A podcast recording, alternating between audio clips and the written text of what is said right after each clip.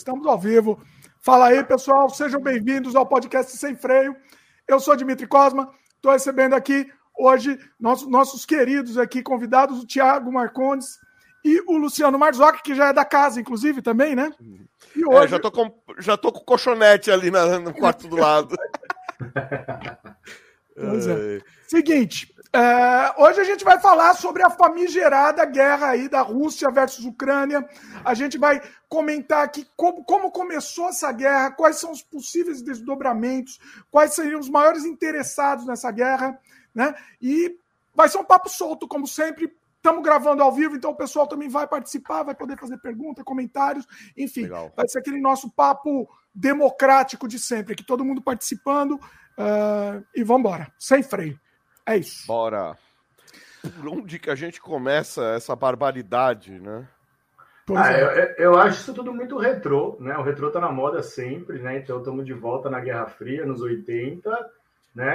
agora é, agora ela é híbrida, né? Agora, agora tem essa novidade do, da guerra híbrida, mas estamos de volta com os anos 80 e tudo que traz, né? né essa coisa maravilhosa de se viver achando que o day after está um passo né, de acontecer. Vocês acham mesmo?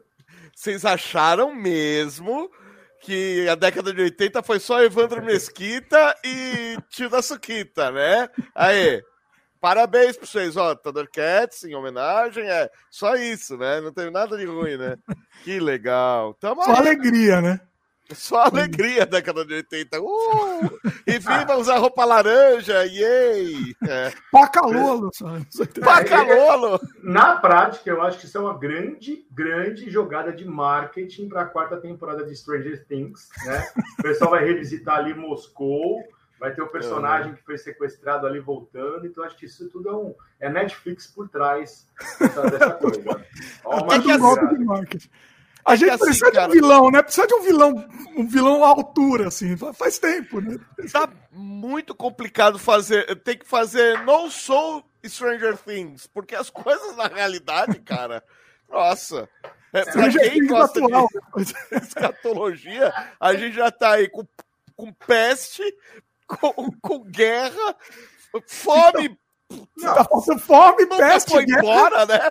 Que mais que falta? Falta a morte. Falta a morte. A morte. Morte também, né? Tá tudo aí já. A morte completo. Tá completo. Porque assim, né? Junta três BR no mesmo vídeo, a gente tá fazendo piada e só falta montar um meme, né? O mundo tá acabando e a gente tá rindo. É, fazer o quê, né? O que, que, que, se pode fazer? Bom, não, cara, a piada são eles, né, velho? Pô, é, então... fazer uma palhaçada dessa. Ó, deixa eu, falar, deixa eu dar os recados aqui, depois solta o freio aqui, tá? Hoje, hoje, hoje tem muito assunto para falar, o pessoal vai participar também, fazer comentário, mas deixa eu dar os recados logo para tirar essa parte da frente. Uhum. Pessoal que está começando, chegando agora, já aproveita, dá o like no começo do programa. Se não é inscrito, se inscreve. Aquele papo todo, clica no sininho para o algoritmo entender que você gosta do nosso conteúdo, né? E, e, e divulga esse programa também, passa para frente, é muito importante. A gente está disponível em vídeo, sendo transmitido ao vivo no youtube.com/barra Dimitri Cosma.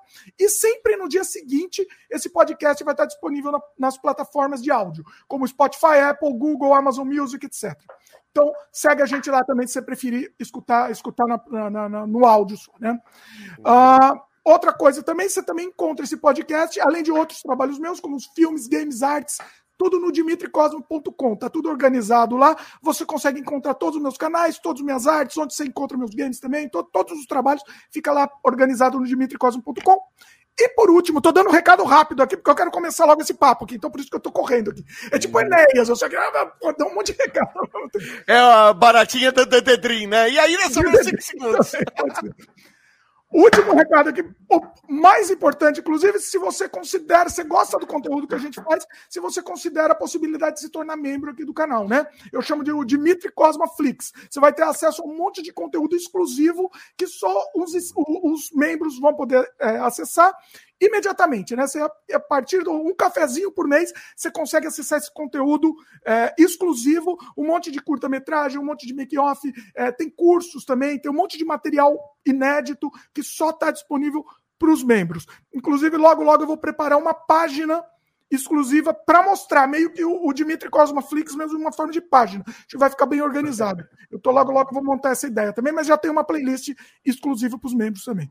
Então, confere lá.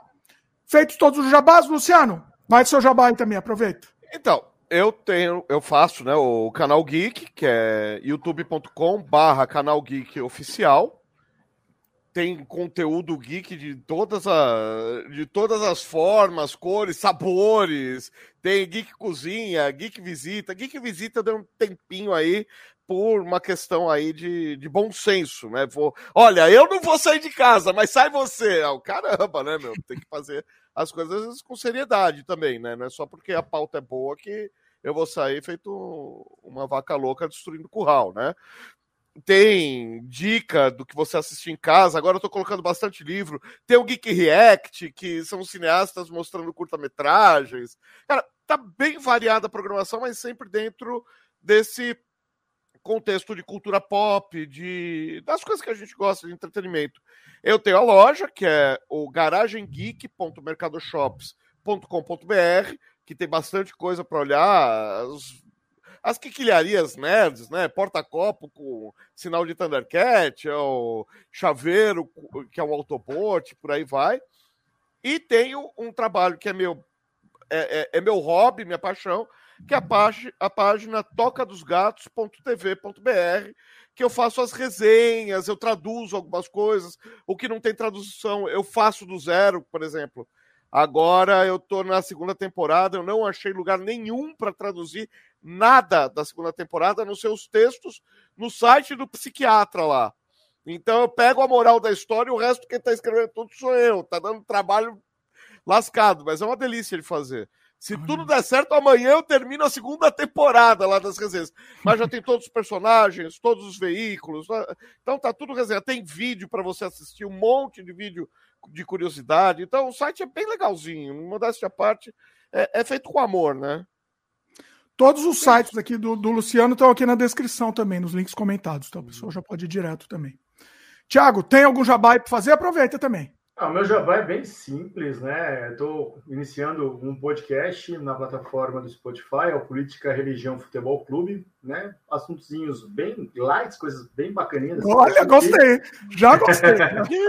é, a gente está chegando no nosso décimo programa e logo menos estaremos estreando em vídeo também pelo YouTube, né? Provavelmente semana que vem a gente faz a nossa inauguração pelo YouTube e uhum. espero, né, vocês que estão nos assistindo estão todos convidados. Não vai ser ao vivo ainda, uhum. mas quem sabe, né, poderemos fazer ao vivo também, como esse que me convidou aqui para estar juntos e no futuro aí, quem sabe todos também vão fazer uhum. uma, umas conversas assim com esses assuntos que ninguém discute e que a gente precisa tanto falar. Precisa, cara.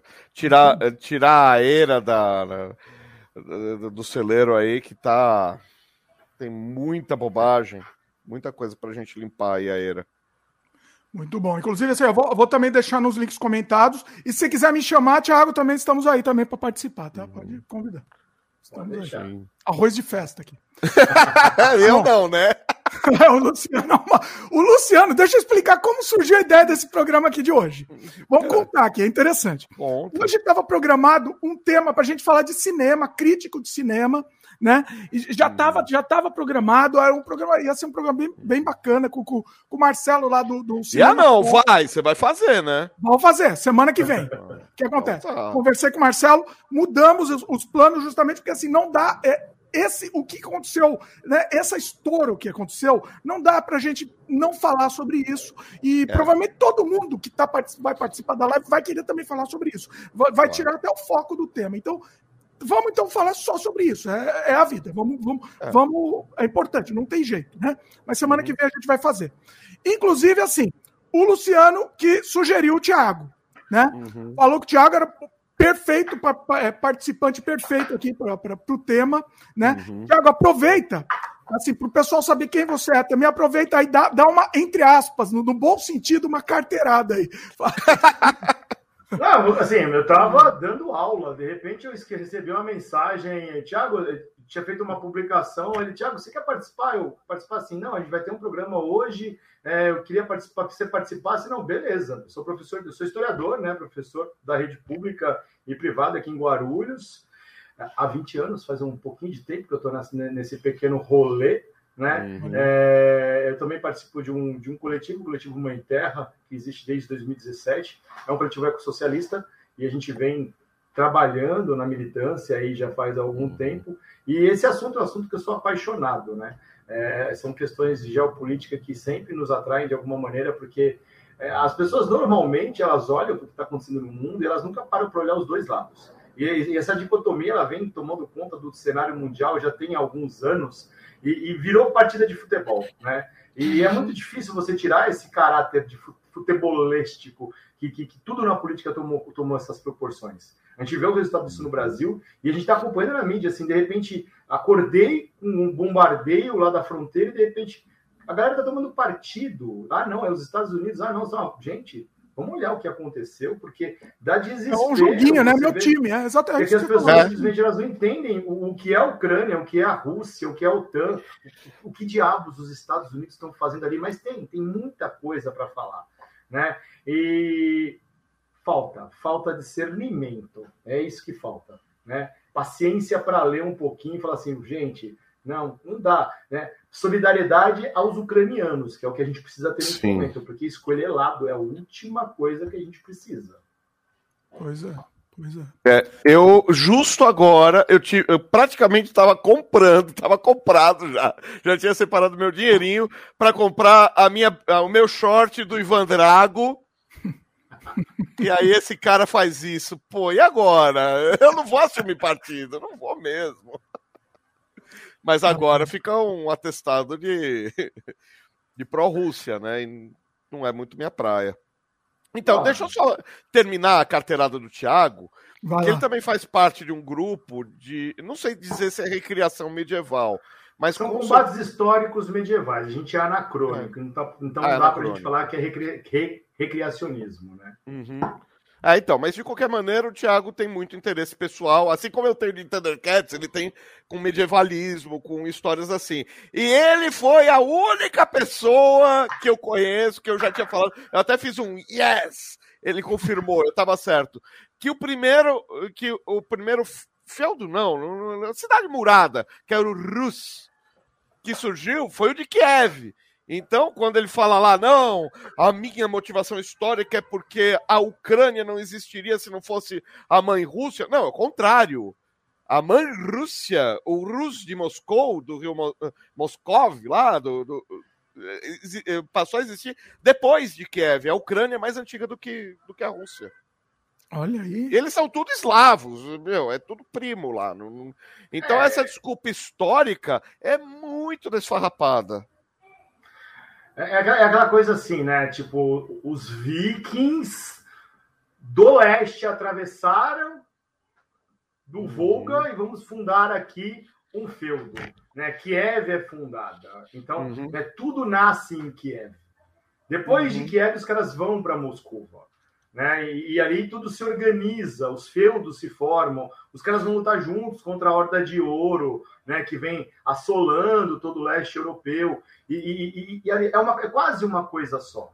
Né? Mas se não fosse uhum. Kiev, não haveria Moscou, não haveria São Petersburgo. Né? Existe um, uhum. existem laços históricos que unem essa galera ali do leste europeu, são muito mais profundos que, que para a gente entender. Né? Quando o cara olha para Kiev, ele bota a mão na cabeça e fala assim: olha lá a nossa capital histórica, a Rússia nasceu ali.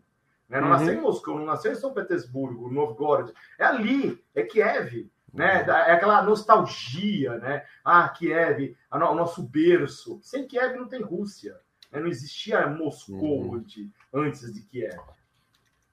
O é. que ano que foi isso, mais ou menos? Século, século IX, por volta do século IX.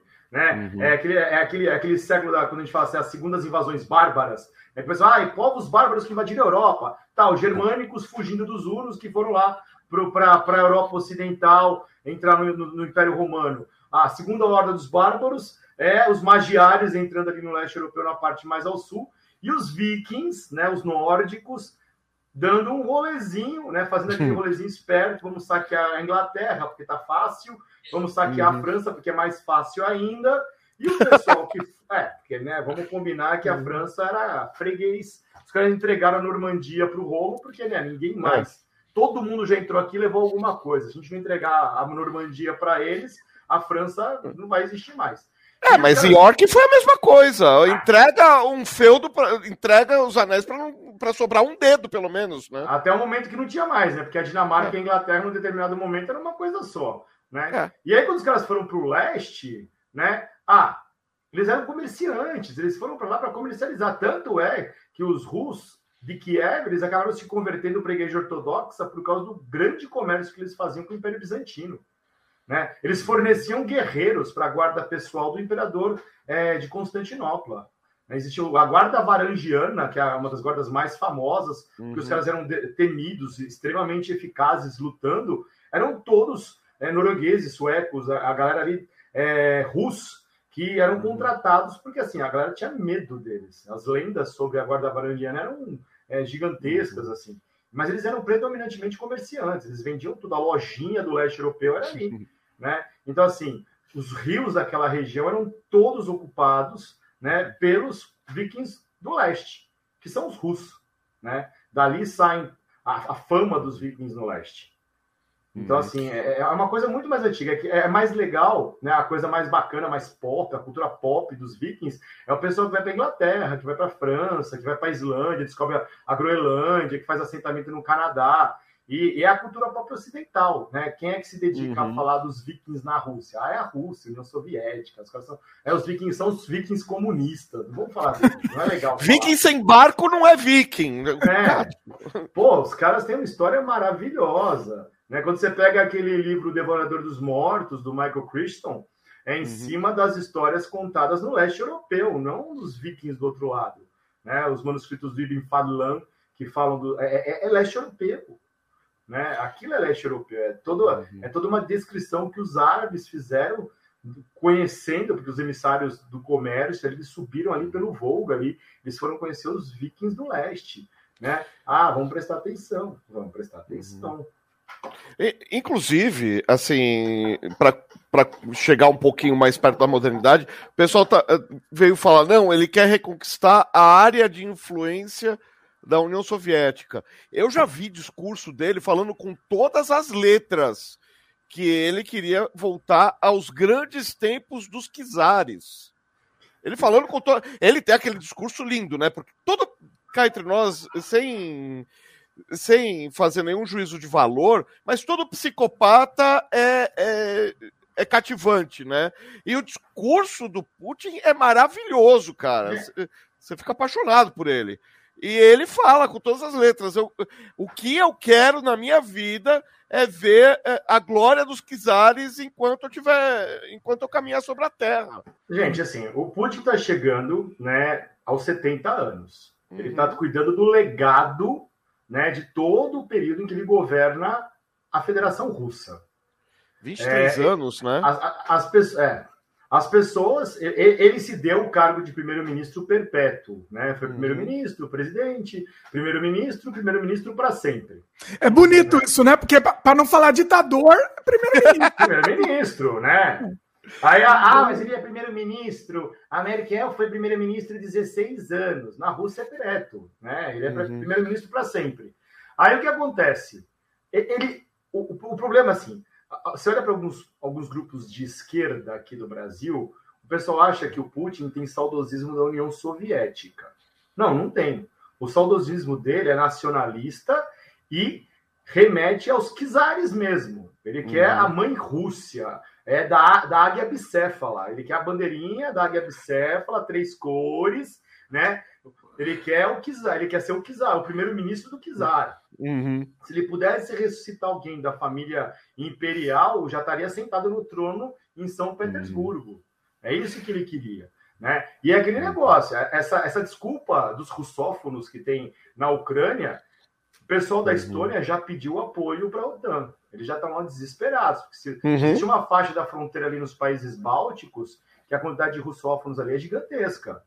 Né? Uhum. A, a, Moldávia já tem, tem mil soldados ou dois mil soldados russos na Transnítria, que é uma faixinha ali de quatro quilômetros de uma área uhum. separatista da Moldávia, que os caras já estão achando que eles são os próximos.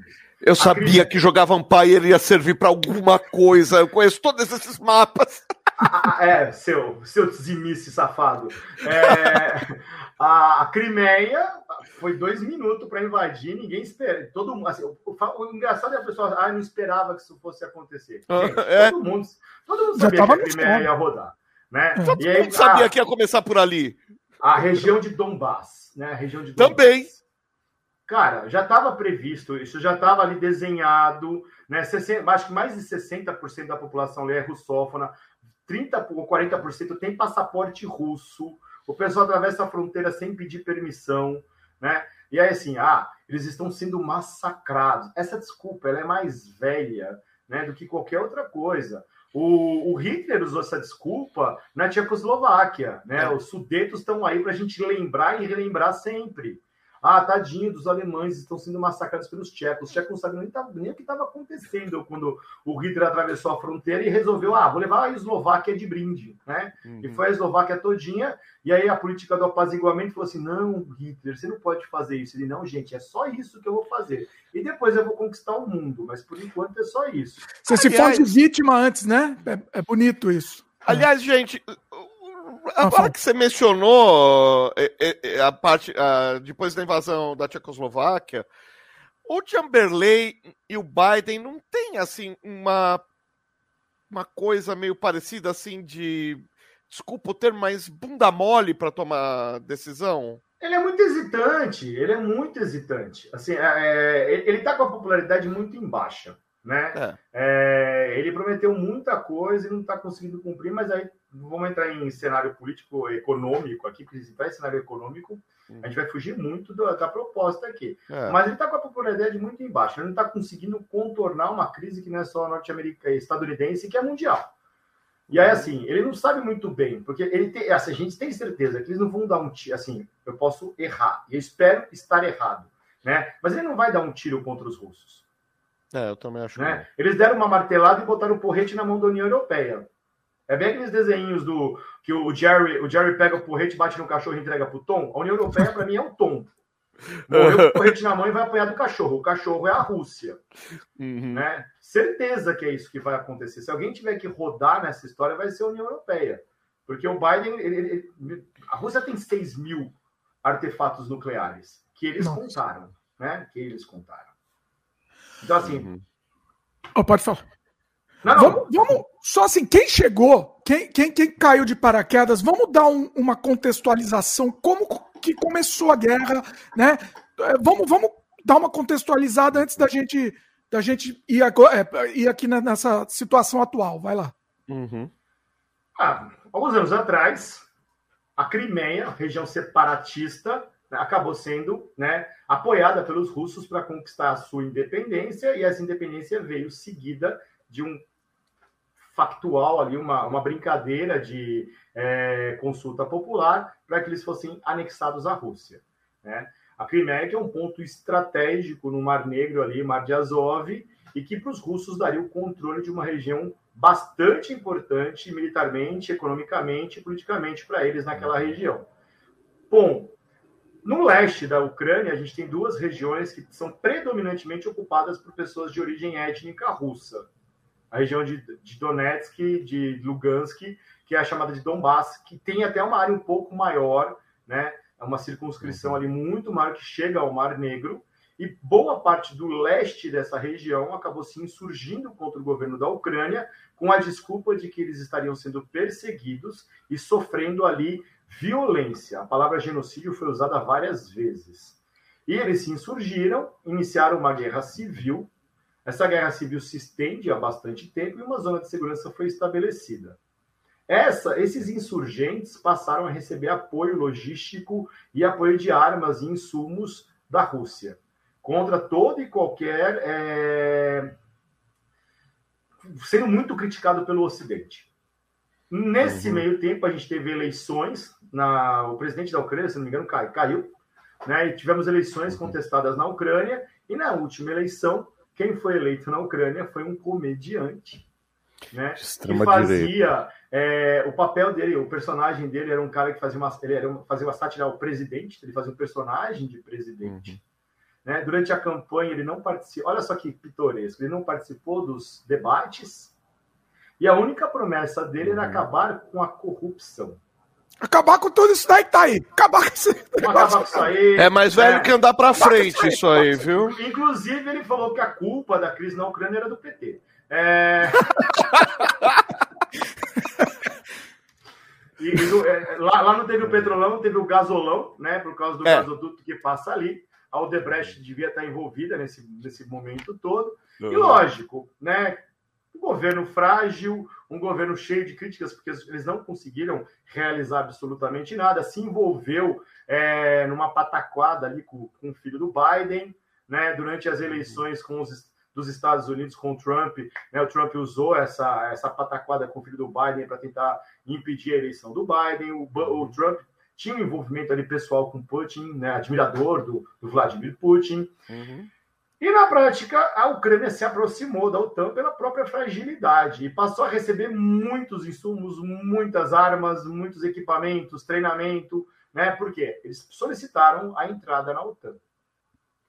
E é lógico. A grande né? questão interna na Ucrânia, só completando o que o Thiago está falando, é a seguinte: Crimeia nunca se sentiu é, parte da Ucrânia. A Crimeia, é, desde 1920, Guaraná com rolha, tem muito russo lá. Esse leste, esse Donbass, é muito rico. Tem minério de ferro, carvão. Resumo. É, é, é uma região muito rica. É, é aquela coisa. O que, que você precisa para ser rico nas duas primeiras revoluções industriais? Ferro e carvão. E é a Crimeia. Agora, isso lá no leste. A, a Ucrânia é, mais ocidental, mais oeste, se acha Europa. A Ucrânia mais oeste é Kiev. Então, a puta de uma cidade linda de morrer. É um negócio fabuloso. Assim que terminou a União Soviética, eles devolveram as armas. De repente, a Ucrânia teve um, um crescimento avassalador. Mas assim, onde está o dinheiro é onde está a população. E onde está o número populacional? Está lá no leste. Uma vez que eles são russófilos, russófilos, russófonos, etc., eles votavam no fantoche do Putin, no cara que era apoiado pelo Putin é óbvio que tem um interesse regional ali, é óbvio que tem um intercâmbio, tem energia, tem, tem gás, petróleo, tem tudo rolando entre Ucrânia e, e, e Rússia. A União Soviética deixou seus frutos também. Não foi só vodka vagabunda que os caras fizeram durante 100 anos, né? Então, assim, e, e, tudo passa por aquele pedaço, os gasodutos que vão para a Alemanha, para toda aquela treta para a Europa Ocidental. Então é tudo muito interligado. Uma vez que a Crimeia caiu fora, a, a, caiu fora, não vota mais no presidente da Ucrânia. Uma vez que Donbass está em disputa, não vota mais no presidente da Ucrânia. O que, que aconteceu? O, qual foi o símbolo que eles arcaram? Tudo que tem de ruim que tá aí. É a região do PT.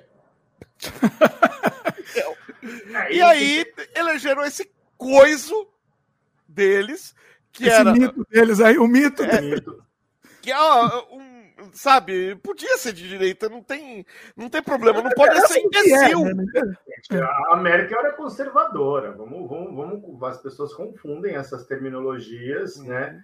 É, isso se perdeu, a razão de cada um desses termos se perdeu. Né? Uhum, sim. É, isso, desculpa te cortar, Marzocan. Não, por favor, é, completa. A, a Crimeia, é uma, a, perdão, a Ucrânia é uma região muito complexa por, e, tem, e tem a, aquela história, é, basicamente assim, quando a Segunda Guerra Mundial acaba, a União Soviética está lá, uhum. né? Putin ele, ele invocou, evocou um acordo que supostamente foi realizado com os Estados Unidos de que se houvesse né, um, uma aproximação dos países do Ocidente com o Oriente, não haveria instalação de bases militares ali.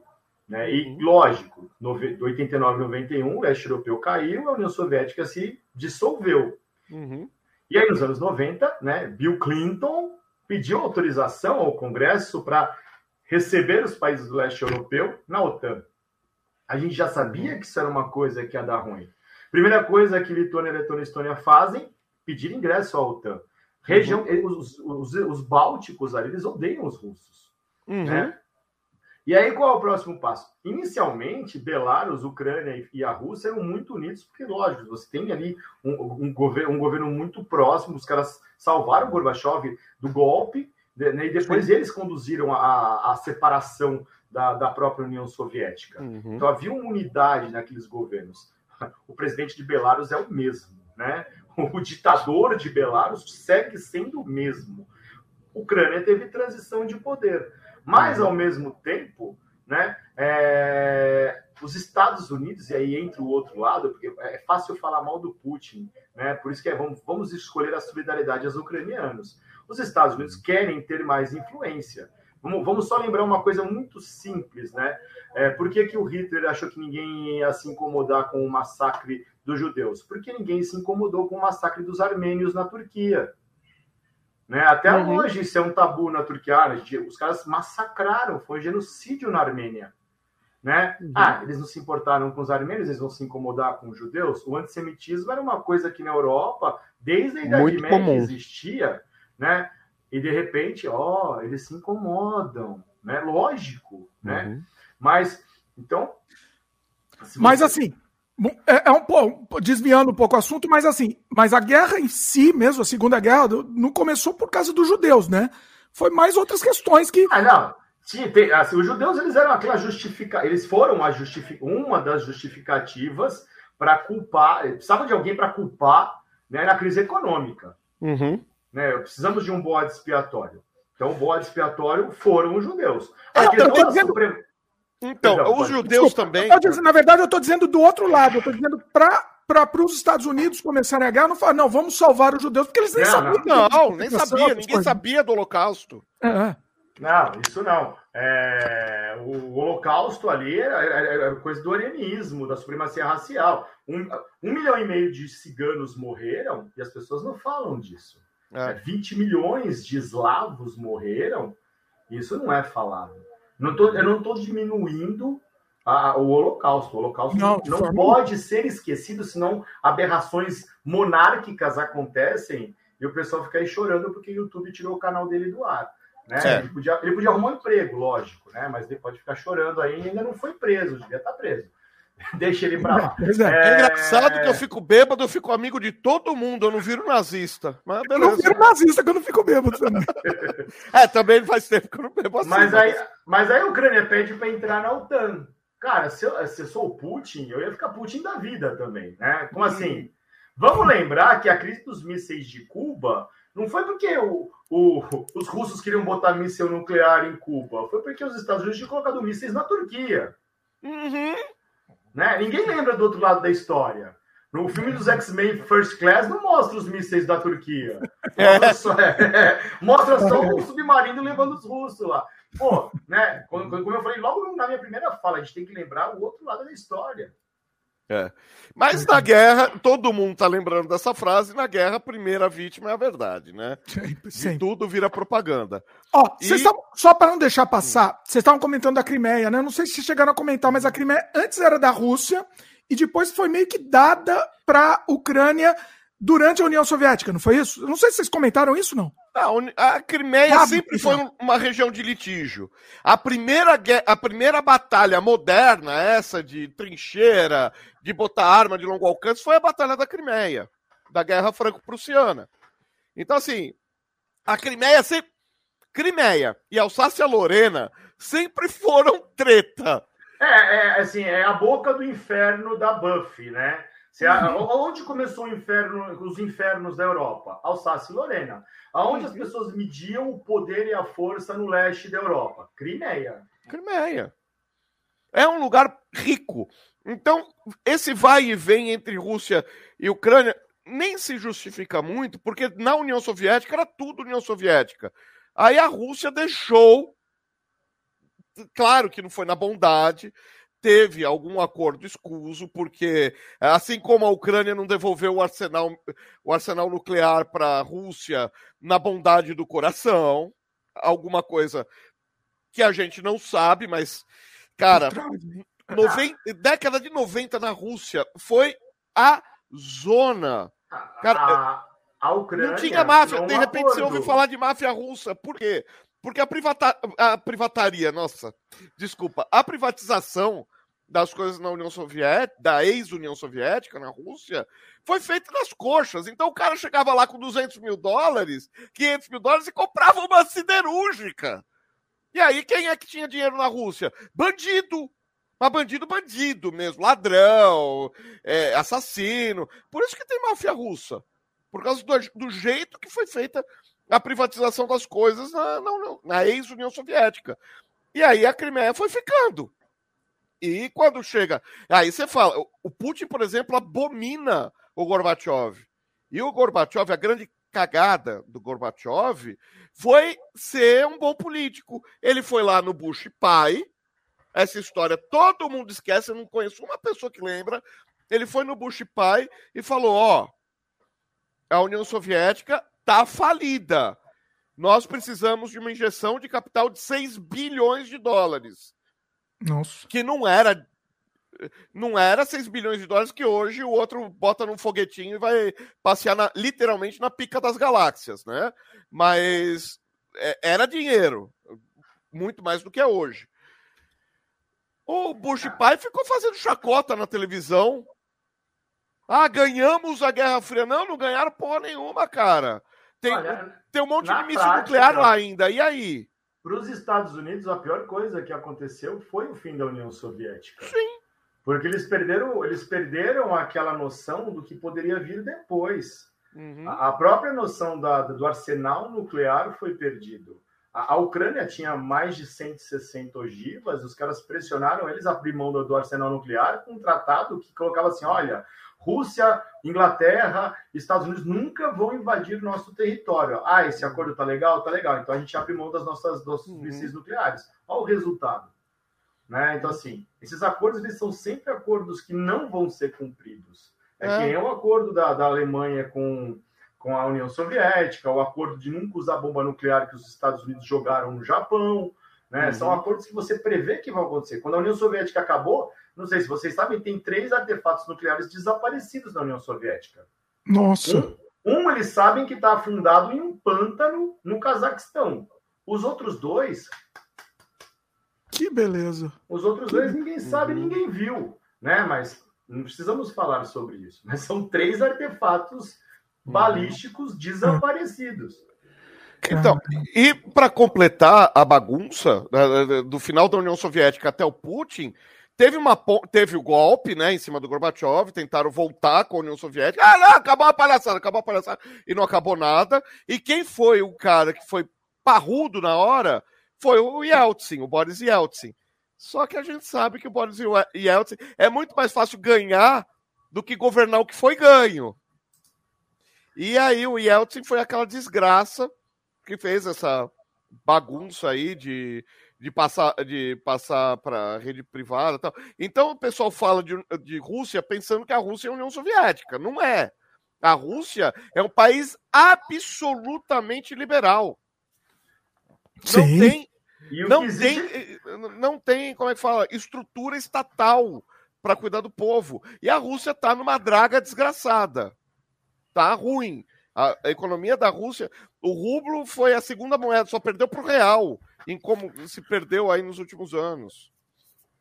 E aí a gente chega no ex-KGB, cheio de favor para cobrar, e chega como primeiro-ministro aí com uma fala mansa, abrindo porta de carro para a rainha da Inglaterra, bonito, o cara alinhado, que fala bonito com o Ocidente, até não falar mais, é óbvio é a história do legado que ele quer deixar, né? porque ele sabe que 70 anos daqui a pouco ele não vai governar mais a Rússia, mas ele vai Sim. se manter ali como uma eminência parda, com certeza. Uhum. Né? Ah, só para esclarecer aqui, o acordo que você falou da Crimeia em relação à, à Ucrânia, foi o Khrushchev que deu a Crimeia de presente para a Ucrânia.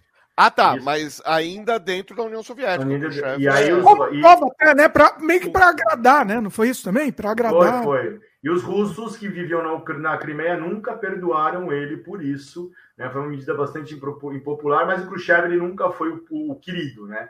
O Khrushchev ele foi considerado sempre um, um dissidente, porque ele desestalinizou. Tanto é que depois que ele deixa o poder, os três que vêm na sequência são todos linha dura, né, até chegar o Gorbachev. Que, na minha opinião, modesta opinião, se eles tivessem seguido a mesma linha da China, a União Soviética jamais teria acabado e seria uma potência que rivalizaria a China hoje em dia. Né? O que a China fez a lição de casa, os russos deixaram de lado. Né? É, Mas... esse... Hum, desculpa, perdão, Thiago. Não, não, pode falar, pode falar. Não, esse what if, eu não sei se a China não aprendeu com, a, com o erro da União Soviética.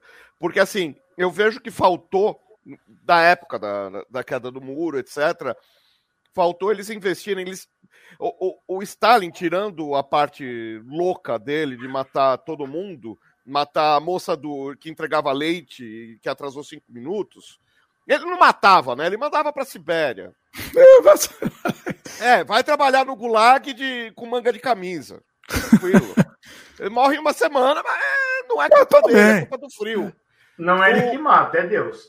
É, exato. Eu não mato, quem mata é a bala, né? Então, se ele não tivesse ficado louco mesmo, a implantação industrial que ele fez na União Soviética foi formidável.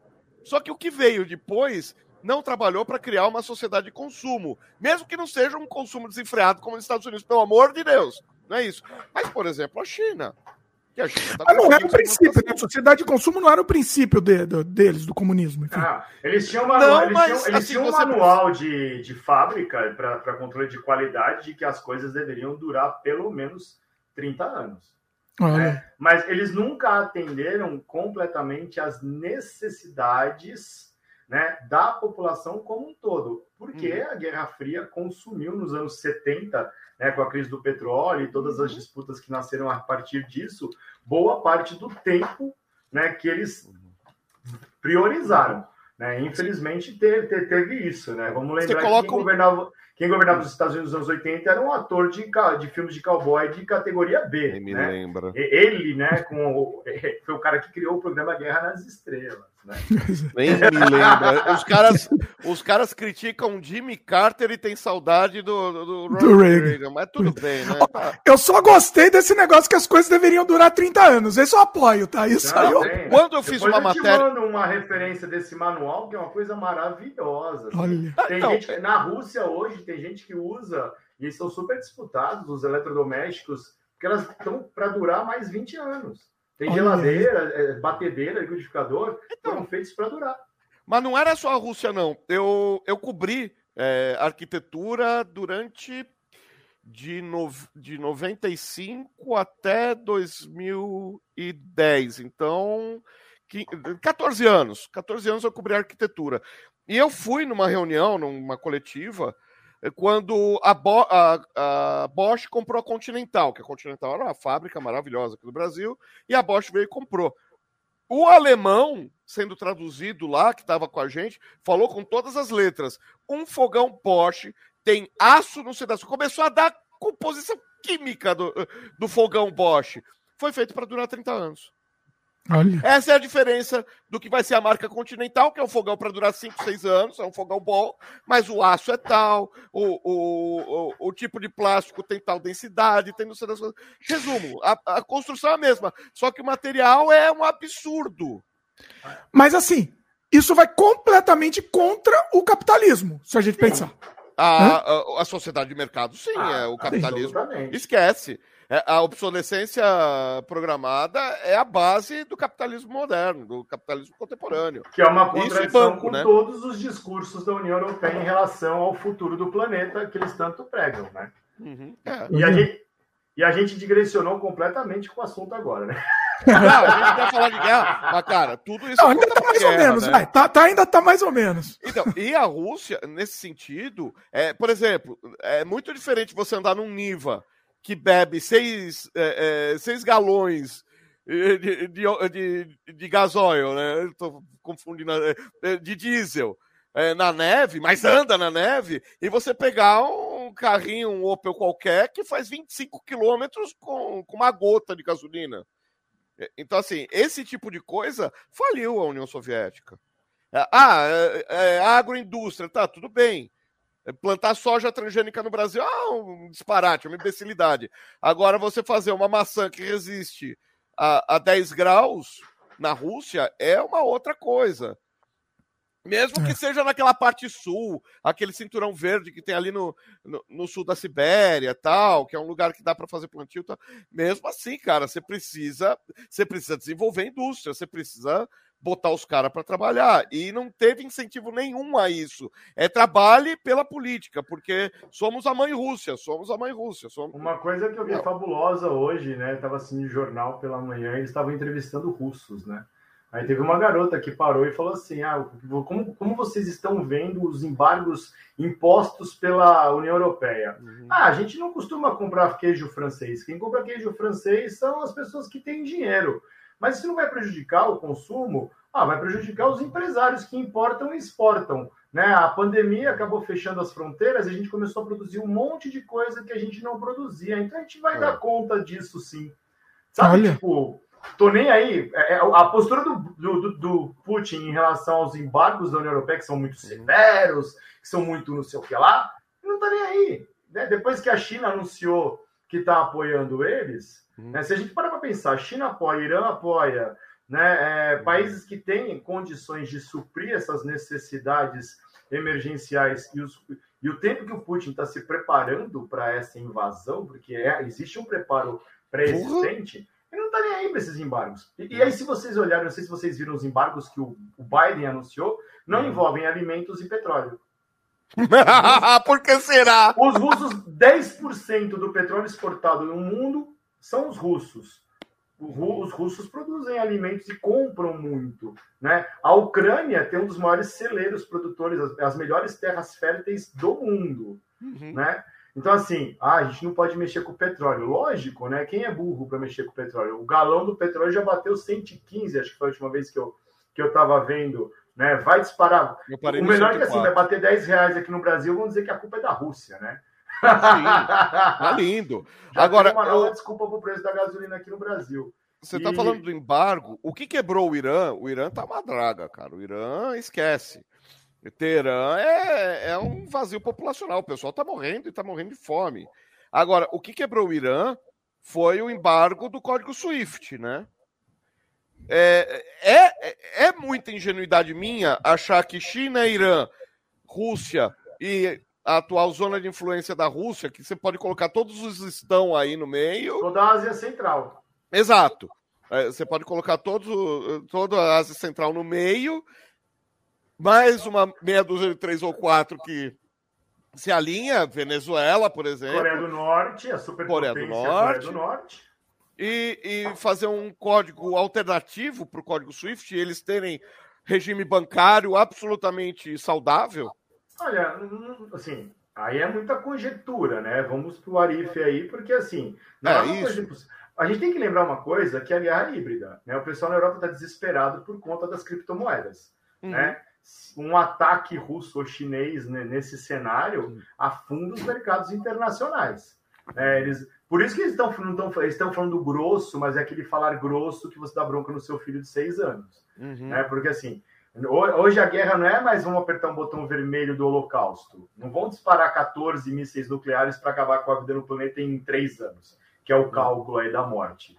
É, vamos apertar um botão aqui, botar um código que vai fazer cair toda a rede internacional da internet. A gente tem a uhum. nossa mesmo, né? Então, assim, o que, que vamos fazer a respeito disso?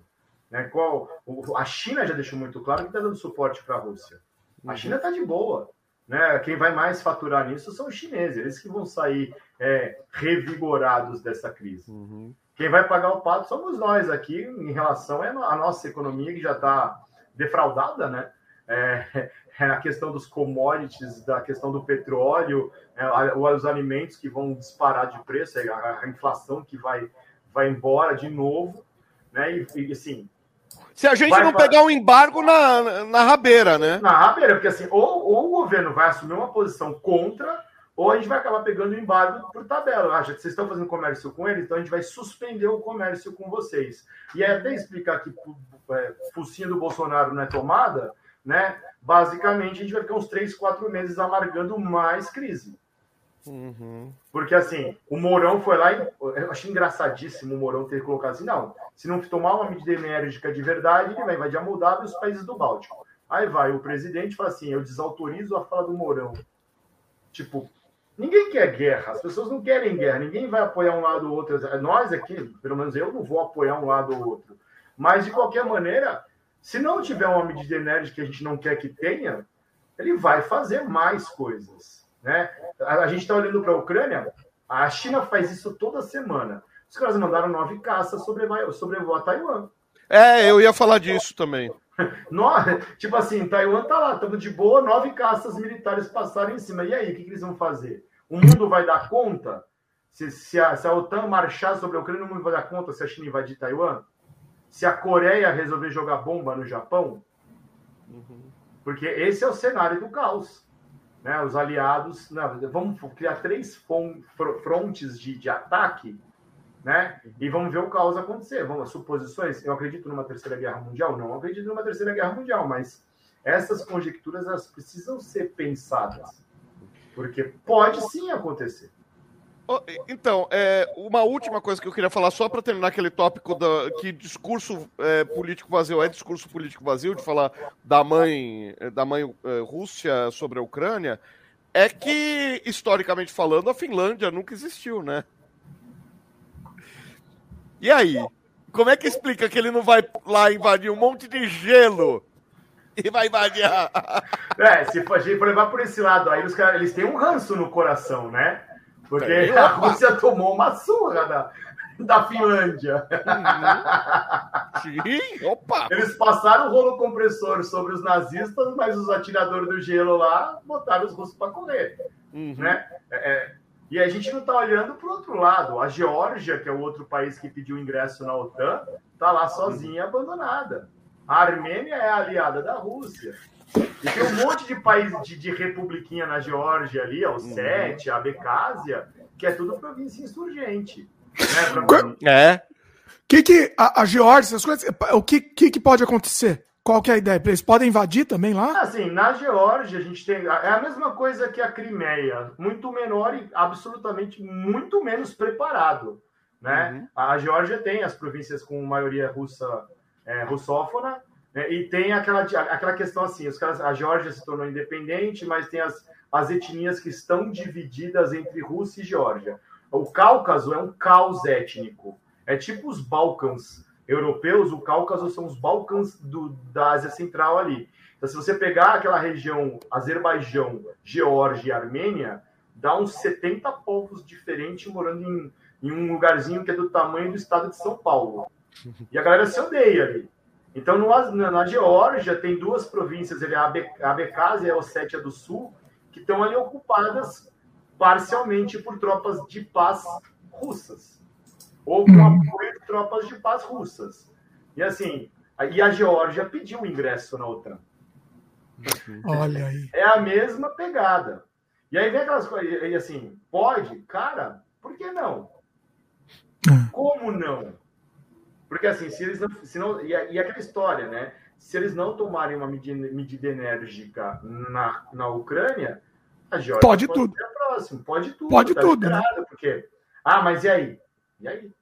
Aí quem que está do lado do governo da Ucrânia, apoiando a Ucrânia desde a invasão da Crimeia? O batalhão de Azov. O que, que é o batalhão de Azov? Né? Os ultra direitistas, ultranacionalistas, o pessoal faz uma referência a eles serem neonazistas, que estão sendo armados é, pelo governo dos Estados Unidos. E aí vem a, a loucura. Né? Quem financia esse batalhão de Azov é o governo dos Estados Unidos e o governo de Israel. Então eles não são nazistas. Eles são ultranacionalistas, extrema-direita, tem, tem judeus nesse batalhão, e eles são acusados de invadir aquela região de Donbass e, e fazer limpeza étnica. É aquela galera, e eu vou fazer aquela referência, vocês lembram da Sarah Winter, da Sarah Inverno? Hum. Que defendia a ucranização do Brasil? Nossa! Que eles Nossa. trouxeram aquelas bandeiras da Ucrânia com símbolos estranhos no meio da bandeira. Essas bandeiras são dos batalhões de Azov que usam símbolos da Ucrânia ocupada por Hitler. Olha aí. Vamos lembrar que quando o Hitler avançou sobre o leste europeu e avançou sobre as terras da União Soviética, Lituânia, Letônia, Estônia e os ucranianos, boa parte cooperou com as tropas nazistas porque eles queriam se ver livres dos soviéticos. Uhum. E aí você diz, ah, eles são nazistas? Não, cara, eles são ultranacionalistas, né? aquela extrema-direita estilo Estados Unidos, que tem aquela galera maluca lá é, uhum. é, de Charlottesville, eles são a versão ucraniana. E, que, e eles foram absolutamente armados pelos Estados Unidos, absolutamente armados pelo Estado de Israel para combater naquela região, resistir em Azov. Né? Você olha para esses casos e fala assim, meu, como é possível? E até brinquei hoje numa publicação que eu fiz. É o novo Talibã né? É. São os guerreiros da liberdade do, do Rambo 3. Sempre é, sempre é a liberdade, tá defendendo a liberdade. Pois é. Aqui no Canadá tá acontecendo a mesma coisa. Os, os ultradireitistas lá são os guerreiros da liberdade, eles se chamam. E, e tem gente que, que cai nessa. Tem gente brasileiro que cai nessa história. É, o, pessoal, o pessoal fica feliz até os Estados Unidos resolverem levar a democracia para o país deles. Né? É. Uma boa, é, também. É, é uma coisa bonita. Né? Bonito, eu, é bonito. Eu acho que tinha que levar os, levar os vietnamitas para conversar com os Estados Unidos. Mas aí eles vão ficar chateados. É. Pois é.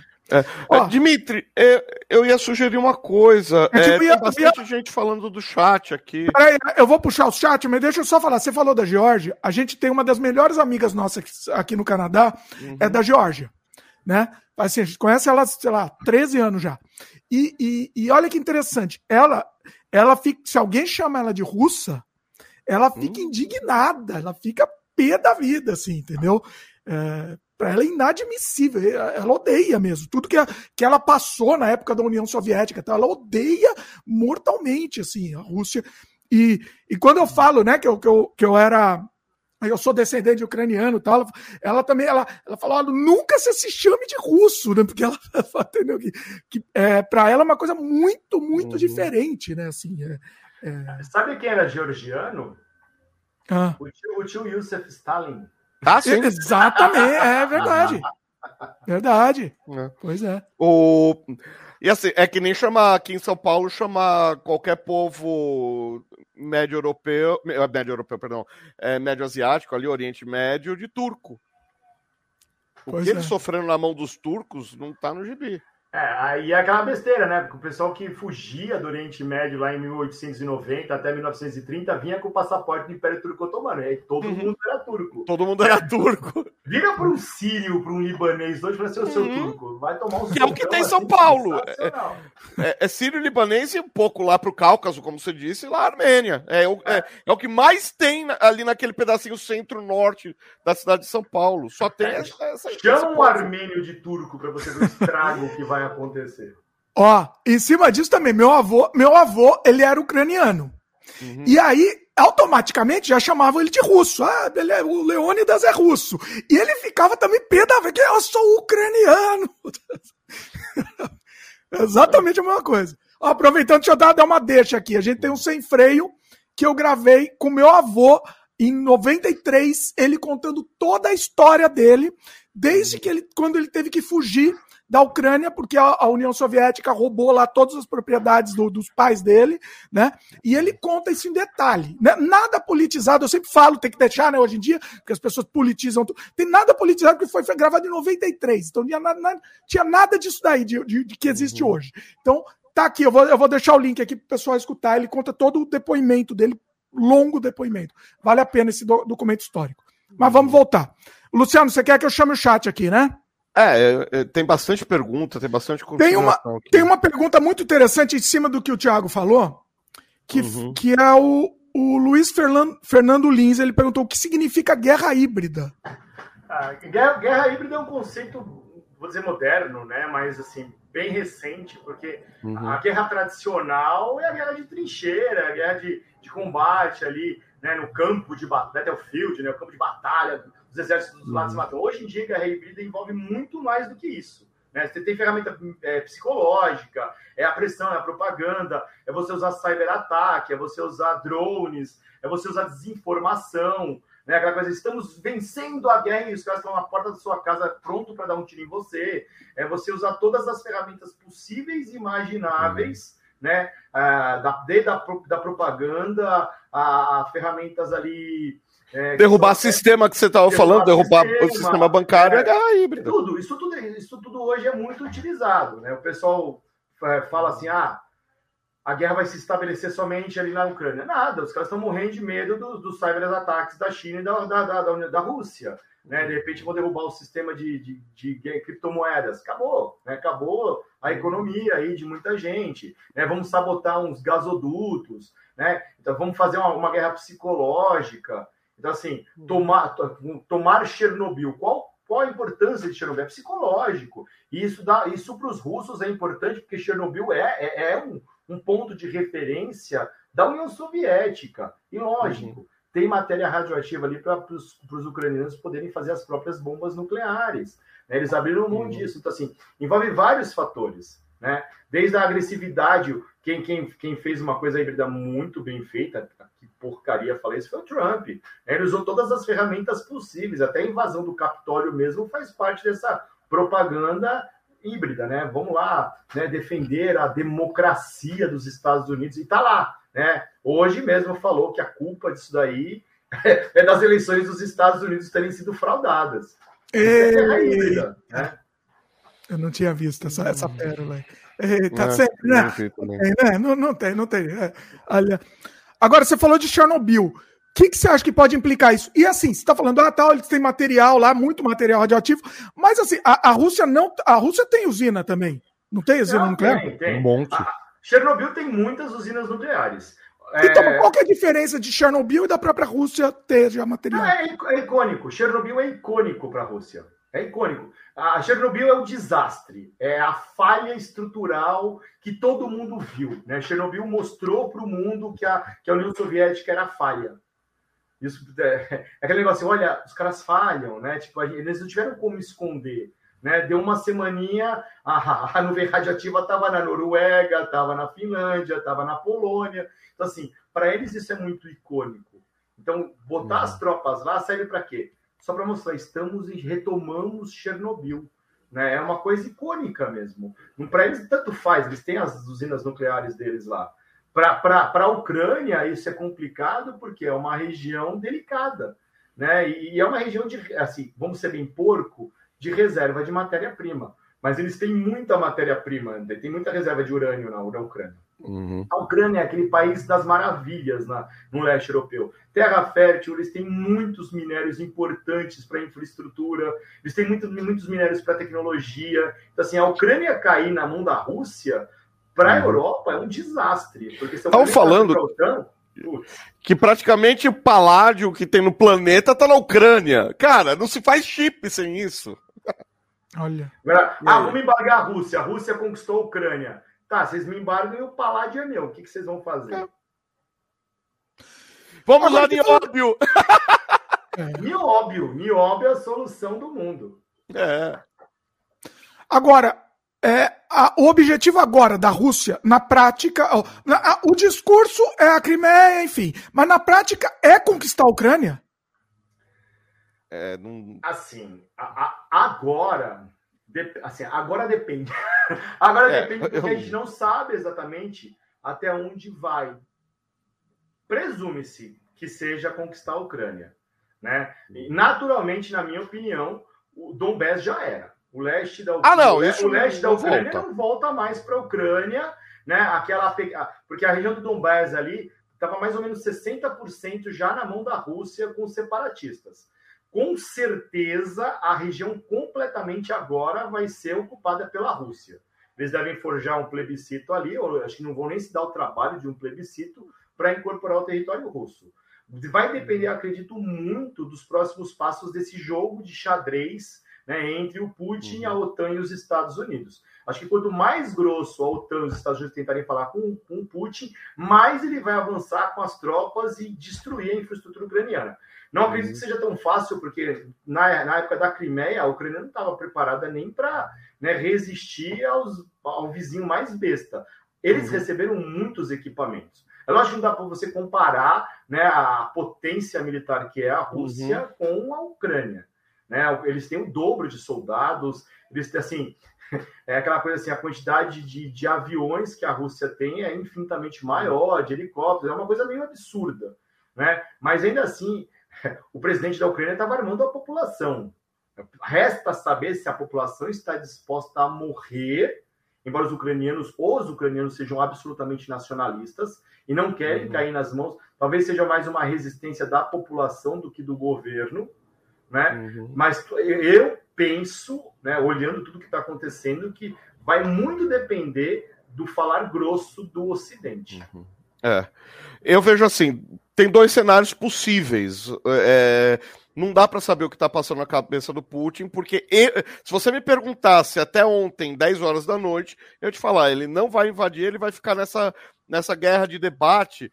Se você vier, eu vou. Se você não vier, eu não vou. Ah, eu só vou se você vier. E fica na, nessa jogadinha e até ter uma cúpula qualquer e todo mundo se trocar beijinho e dar alguma coisa lá para ele calar a boca.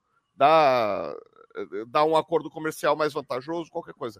Aí, de madrugada, acordo, sabe aquela coisa coçando o olho, puta, tem mais duas horas que eu posso dormir. Aí no jornal, que eu larguei a televisão ligada, falando, não, porque as, os bombardeios, as coisas, aí o sono foi pro saco. Então, assim, eu não acreditaria que ele invadiria agora. Mas uma vez invadido, Donbass já era. A partir de agora, a posição em Chernobyl dá um acesso muito fácil para Kiev. Tá muito fácil. E capital caiu, PT saudações. O resto é questão de estrutura. É com... Aí entra no que o Thiago falou. É, vira guerrilha de resistência. A população que não quer russo lá no território deles. Oh. Enquanto o governo, acaba. Tem um breaking news aqui, tá? Foi oh. um pouco antes da gente começar a nossa conversa.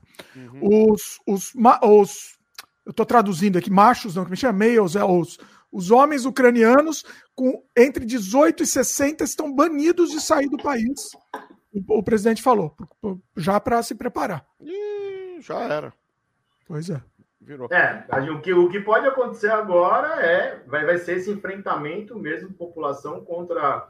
O que pode acontecer eventualmente aí é muito exercício de outras situações, uhum. é a Rússia encontrar a sua própria Leningrado né, a tomada de Kiev pode ser a Leningrado dos russos, lembrando da Segunda Guerra Mundial. Porque, assim, não acredito que seja vai, vai, vai ser fácil a tomada dessa região. E aí vai ser aquele, problema. Será que o Ocidente vai assistir o massacre de ucranianos sem tomar nenhuma atitude? Porque uma coisa é acompanhar a Síria sendo destruída pelo Daesh, ah, são, é o Oriente Médio, né? Não, não, não houve essa, a, a, infelizmente, né, o preconceito em relação aos islâmicos, ao, ao Oriente Médio, não levou uma mobilização real. Tanto é que a Síria está lá em crise até agora. Uhum. Né? O, o que fizeram com o Iraque, com o Afeganistão, também foi surreal. Agora, são ucranianos, né? são europeus. É, é aquele, aquela história bem preconceituosa, é gente como a gente né? Até os austríacos, que são ali super conservadores, estão com um governo conservador e já se posicionaram duramente. Você nunca vê austríaco falando nada, né? O governo da Áustria já se posicionou duramente. Então, assim, vamos ver o que vai acontecer, porque se houver mesmo, essa, se partir para essa carnificina e a população resistir, uhum. aí a gente pode ter um conflito muito mais generalizado. Como o Mazoca falou, para mim até, assim, quando eles estavam só nos exercícios de guerra com Belarus, eu acreditei nessa história de que ah, eles vão esperar a União Europeia dizer que a Ucrânia não vai entrar na OTAN, que é o que o uhum. Putin dava intenção de querer, né, esse recuo por parte da OTAN, para simplesmente dizer, ah, não vamos invadir mesmo. Mas quando os caras da União Europeia insistiram muito nesse apoio, eu falei, mano, foi acho que segunda-feira, eu falei assim, olha, isso aí vai dar merda. E deu, né? Deu, porque assim, quando eu acordei, liguei a TV e vi o que estava acontecendo, eu falei assim, foi a mesma sensação que eu tive quando começou a, a, a guerra, a invasão do Iraque no Kuwait. Olha só, entregando a idade, né? Eu, eu acompanhei na TV aquilo, tipo, espectador do fim do mundo. Eu, meu Deus do céu, uma guerra acontecendo ao vivo, né? Eu me senti na mesma situação aí, eu acompanhando ali os bombardeios, né? Os Estados Unidos anunciando que iam apoiar o Kuwait e aquela, aquela coisa toda. É, é, aquela sensação de 11 de setembro também. É, é, é, é assim, o mundo não será mais o mesmo. E o outro retrato é o Putin falar, ó, já consegui salvar os russos que estavam sendo perseguidos. Eu sou o herói. Hooray para mim. Balança a bandeirinha. Yay, eu sou demais. E aí vamos conversar para não ter embargo. Eu paro por aqui. E à tarde eu vi de novo russos falando a respeito de como tá lá. Não, eles estão, o Putin está salvando os nossos irmãos russos do massacre. Sim. Então ele realmente a Rússia está comprada nessa ideia. Né? Ah, estão massacrando os russos em Donbass. Então é, é, é, é a questão de como isso vai ser vendido pela mídia. Né? O pessoal está aqui, ah, tire. Eu já vi muita gente, atirem a OTAN e a Rússia da, da Ucrânia. Legal, né? Mas agora, o que, que a gente faz agora? Né? É. é. Agora, a é, soberania é. da Ucrânia, minha opinião é que putz, tá, tá para essa noite. Como é que é? A Ucrânia virou uma Bósnia Herzegovina, né? a soberania da, da Ucrânia. Você acha, vocês acham que vai cair muito rapidamente, assim? Ele tá o... muito blitzkrieg, cara. Ele ganhou Donbass em, em, em 24 horas. Então, o, o, o cara lá, o presidente lá da Ucrânia, falou que é, é, é talvez seja discurso só para manipulação, mas ele falou: a Rússia não tem poder para aguentar muito tempo. É, é, a lista de equipamento diz o contrário, cara. Mas é, isso, isso, então isso, tá. me lembra o, o ministro das Relações Exteriores do Iraque dizendo que é, Bagdá jamais cairia nas mãos dos Estados Unidos e os caras já estavam invadindo os jardins do, do Saddam Hussein. Já tava lá. É. É. Eu quero estar tá, tá muito errado. Eu não quero que a Ucrânia perca sua soberania. Nem eu. Pelo não, não, não é. Tá, é. É uma análise do que, do que é mais provável de acontecer, né? Não é, não é gosto, enfim. Não, e outra coisa, cara, pelo amor de Deus, que é outro tópico que eu queria chegar, pelo amor de Deus, vidas humanas, cara. É, não é só recurso, não é só bicho que tá morrendo, não é só é, ovelha que tá morrendo ali no meio do, do, do negócio. É gente, caramba. Agora, mais uma crise humanitária como se a gente não tivesse nenhuma para lidar, né? Não tem mais é. nada para fazer ali, né? Porque a gente negócio, agora né?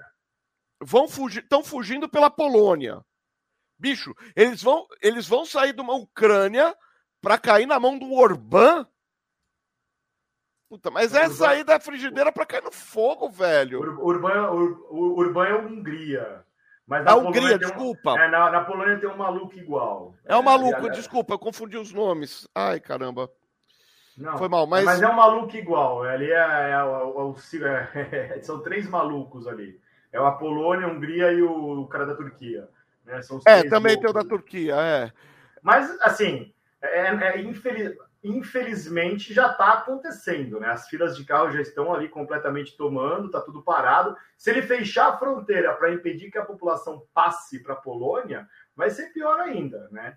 Eu sei, eu sei que a Polônia já estava enviando trens com, com ajuda humanitária, né? Isso já estava acontecendo à tarde.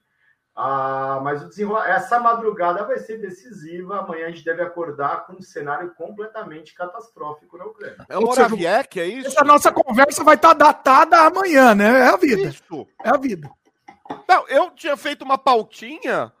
Não dá para falar nada que eu falei. Já caiu? Uma vez Já... que ele chegou em Chernobyl, matou o que eu tinha para falar. Eu tenho agora uma questão. Eu não sei se vocês têm condições de responder isso, tá? Eu tenho uma amiga, uma amiga russa aqui no Canadá.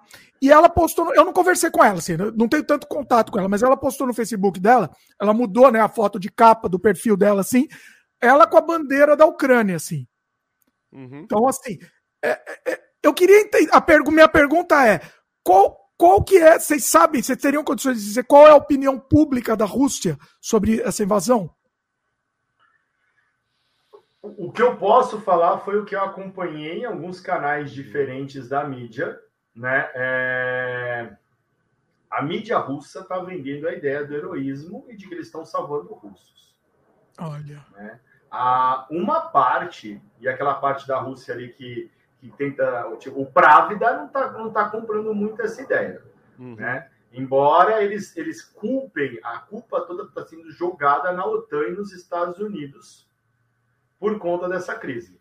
Uhum. Mas ainda assim, é, é existe aquela história. Estamos salvando nossos irmãos russos de Donetsk e Lugansk, de Donbass, da mão dos caras que estão massacrando eles. E aí é, são dessas tropas de mercenários que estão lá, né, faz, promovendo tortura, limpeza étnica e tudo mais.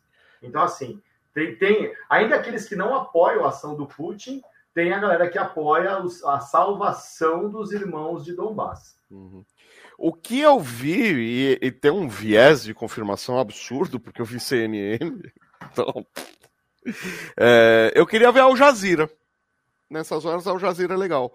Mas o que eu vi é, foi, o, o Thiago já comentou, que é o pessoal na, em Moscou dando uma de whatever.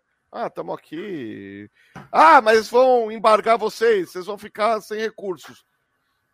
Eu não compro nada externo. Não, eu não Acabei compro de receber uma mensagem de um amigo meu aqui dizendo que na Newsweek, né, eles estão publicando que em 96 horas Kiev cai. Olha. É. E aí é, precisa para averiguar a fonte aí para ver se, né, se isso também não é aquela pressão psicológica né. Da, da, da, da, da, guerra cibernética de fazer mesmo né, o caos acontecer. Né? Porque, lógico, né, quanto maior for a pressão, lógico. mais é o medo que a população acaba se, senti, acaba se sentindo e isso vai gerar um caos generalizado. É, você não quer ser conhecido como o primeiro-ministro que deixou Kiev cair, né? que deixou 14 milhões de pessoas, 10 milhões de pessoas morrerem na mão do exército inimigo. É, aí é, é, realmente. Aí depende do quão humanista são os lados, né? Vamos negociar aí vamos, ou não.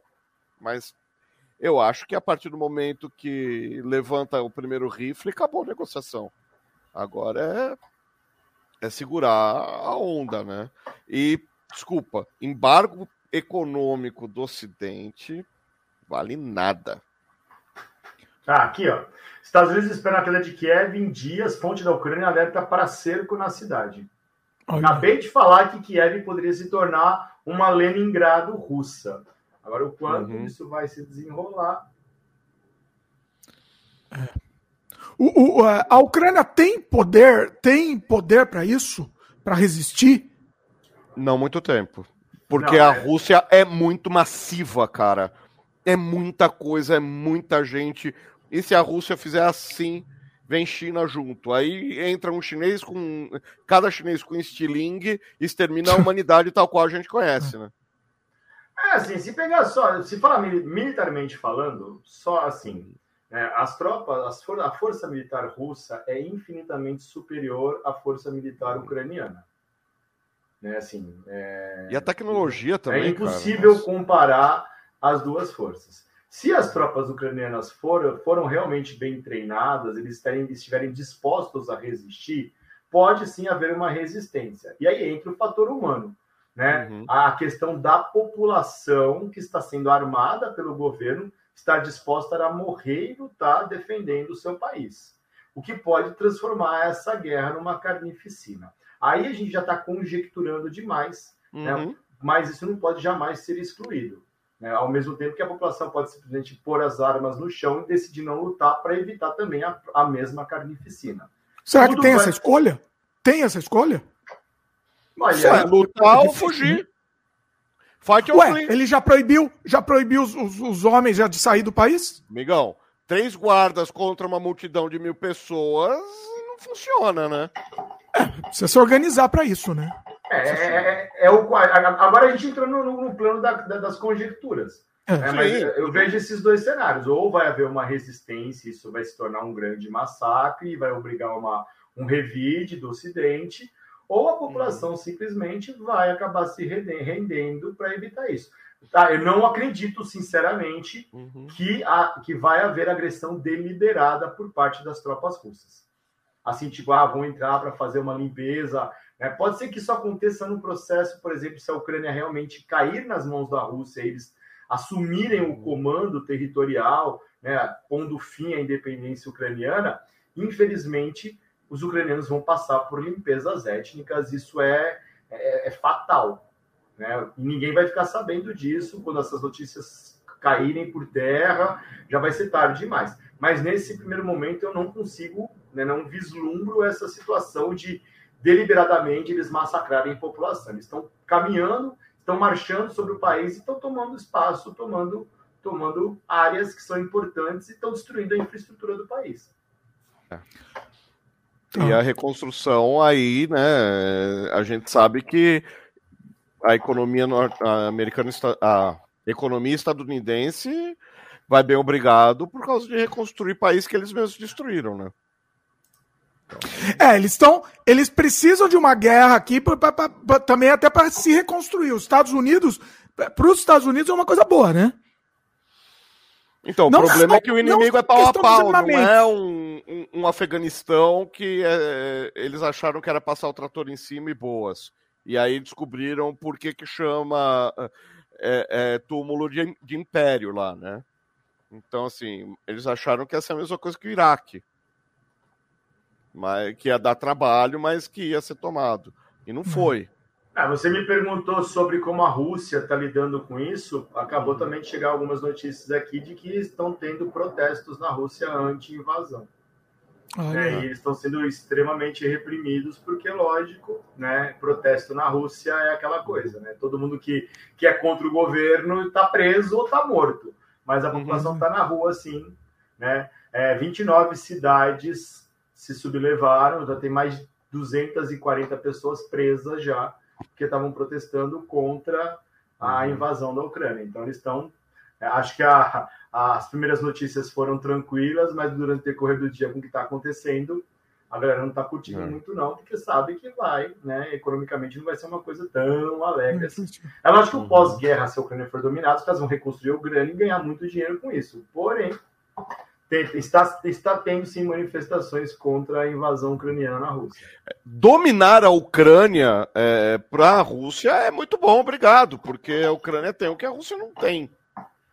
É, assim, e o que a Rússia tem, a Ucrânia tem mais ainda. E é por isso que a OTAN e os Estados Unidos estão desesperados, porque a Ucrânia tem muita coisa que a, que a União Europeia precisa. Vai fazer falta.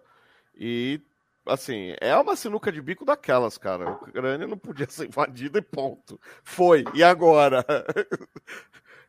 e, agora não sei. Né? Não... É. A oh, questão o... do gás, cara, a Alemanha, velho. Nossa, a Alemanha tem apuros. Ah. O, o Yuri Franco fez uma pergunta dupla aqui. Hum. É, a China poderá ser a maior parceira comercial da Rússia, com a Rússia? E aí ele fez uma segunda pergunta. Uhum. É, terá qual impacto nas eleições do Brasil?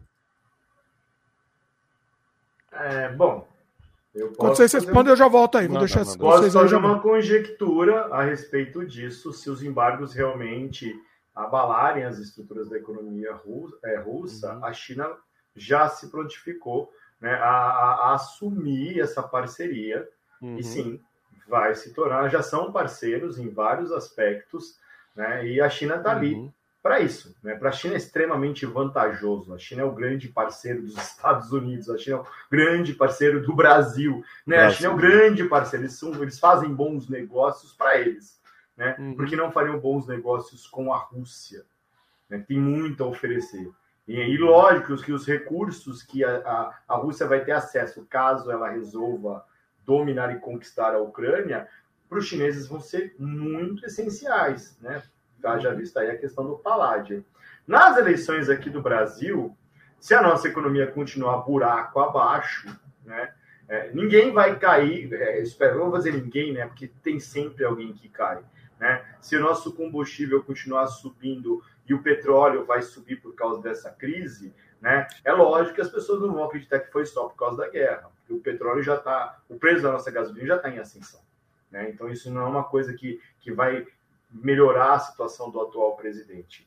Mas não vejo, assim, é, impactos nas eleições propriamente dito. Só vai tornar a vida do atual presidente da República uhum. pior do que já é.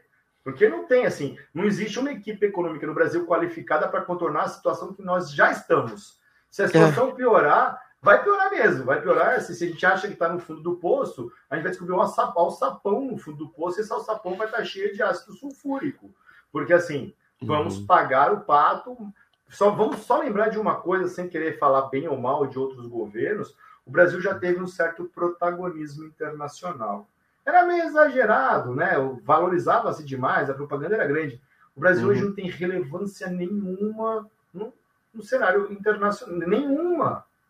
Perdemos o espaço que foi criado com o BRICS, perdemos o espaço que foi criado na ONU, perdemos os espaços porque né, era mais fácil ter um cachorro caramelo governando o Brasil. Mas nesse momento, nas eleições, o que vai acontecer vai ser o derretimento ainda mais por questões econômicas, porque políticas, uhum. né?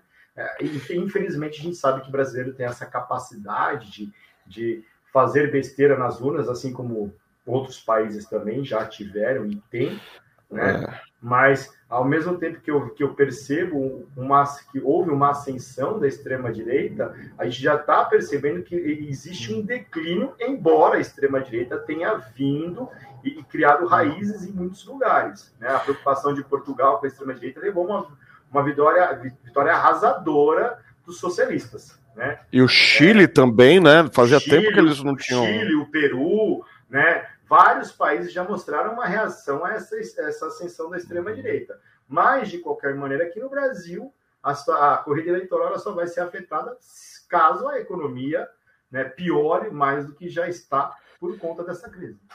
Então, é, a, minha, a, a minha questão é que o brasileiro esquece muito rápido. Então, vão falar que a gasolina saiu do 7 para o 10 e o problema foi do 7 para o 10. Não foi do 3,50 para o 7.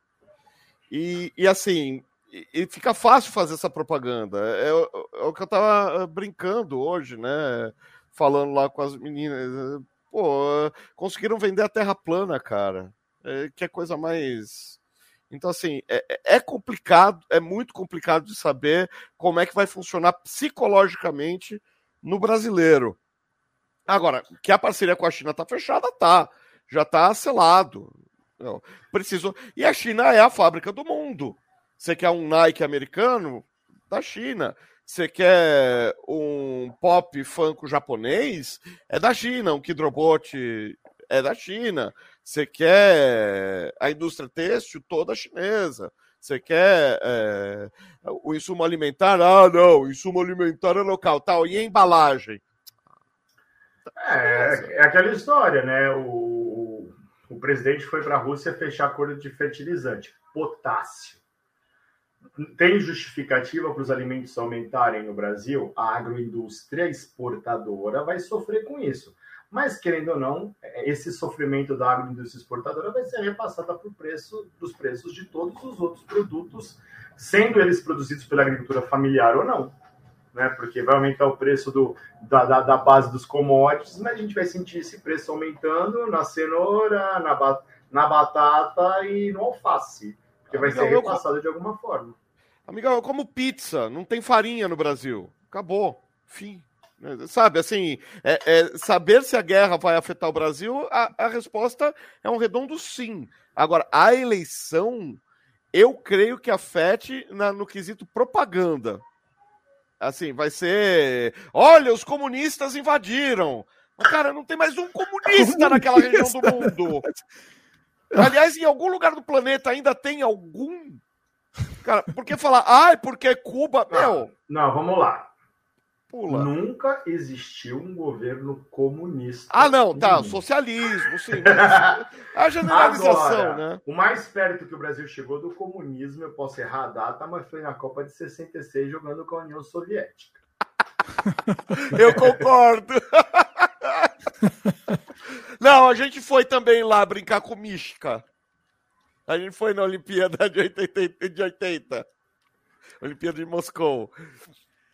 É, cara... é, é, que é um inimigo. É, é, é, interessante, né? Ter um inimigo invisível, né? É interessante. Isso! Era o termo que ah. eu ia falar, cara. Inimigo invisível. É, é o inimigo imaginário.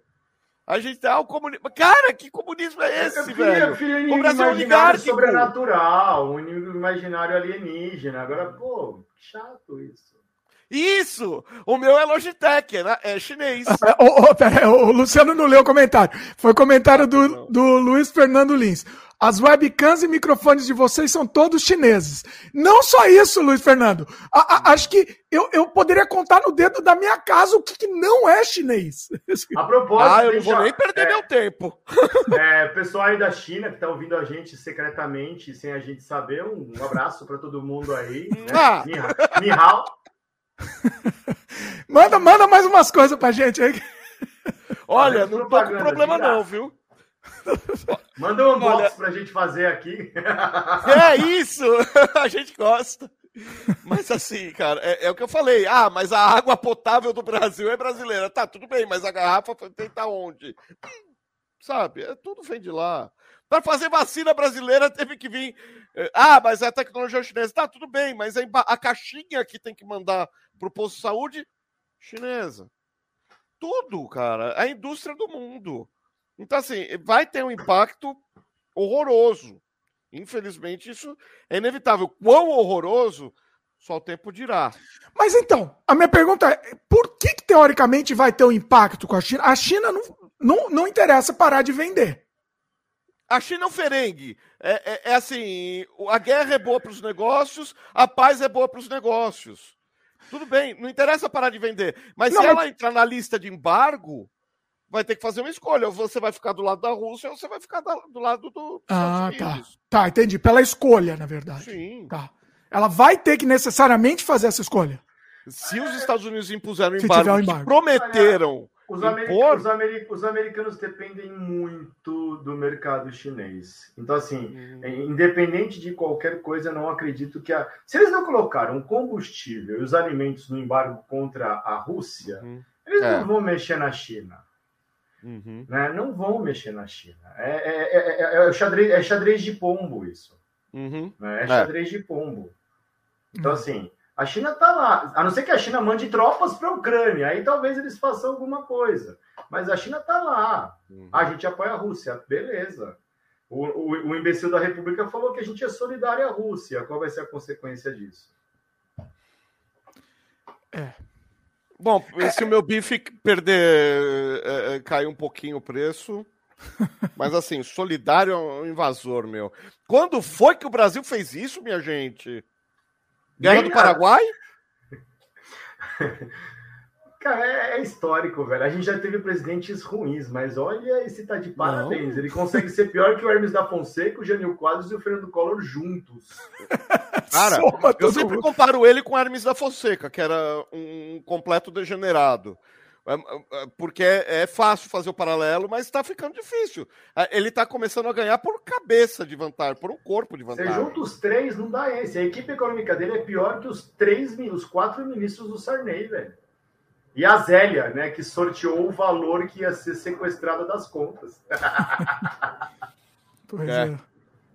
Ganha, ganha de lavada, né? Não, não tem, não tem que discutir. Não, assim, cara, a, o Itamaraty tá absolutamente sucateado. O Itamaraty sempre foi historicamente elogiado. Gente, hoje de manhã, uma coisa que eu perdi de manhã, acho que era 10 horas, eu comentei com a minha, com a minha esposa. O pessoal do Itamaraty deve estar escondido atrás da mesa com a luz apagada, morrendo de medo de ter que dar, ter que dar nota oficial, porque a nota oficial vai acabar com a reputação dos caras. Porque assim. Sem contar os caras de dedo na boca e posição fetal debaixo da mesa. Né? Depois né? do Ernesto Araújo, qualquer um pode ser chanceler do Brasil. Nossa! Pode crer, colocar a Con lá, a minha gata. Pelo menos não, não faz cara, cosplay assim, do Gables, né? Olha isso, os caras já são incompetentes, né? Corruptos, enfim. E aí cai uma pandemia, cai uma guerra, aí, pô, nossa. Assim. A, a pandemia foi o maior símbolo. Quando chegou a pandemia. Eu tenho, eu tinha, né? Já é falecido, militar na família o, o meu tio Ney falava com todas as letras. A coisa que o, o sonho de consumo de um militar é um inimigo em comum, por, quando falava de comunismo, né? O sonho, o sonho de consumo de um militar sempre é um inimigo comum. O que é que todo brasileiro tem medo? Comunista. Então grita comunista, cara. É o gritar lobo do brasileiro. Nunca é. teve um comunista no Brasil de verdade, né, querendo uma revolução. Quando teve. É, gente, em 1917, a grande marcha dos operários no Brasil, quem apanhou? Supostamente comunistas. 1900 é. 1937, o, o plano Cohen, né? É. Comunistas judeus iam invadir o Brasil e conquistar o. Imagina, soldados comunistas judeus. Uhum. Eu não sei quem imaginou isso e datilografou isso para entregar para a imprensa, mas eu teria vergonha até hoje, né? É, é, é vergonha para tu, para tua mãe e para tua vaca. Né? 1964, João uhum. Goulart, os caras, uma armadilha, mandaram ele para a China para o Jânio dar o golpe. O golpe não saiu, uhum. quase teve guerra civil, ameaça comunista.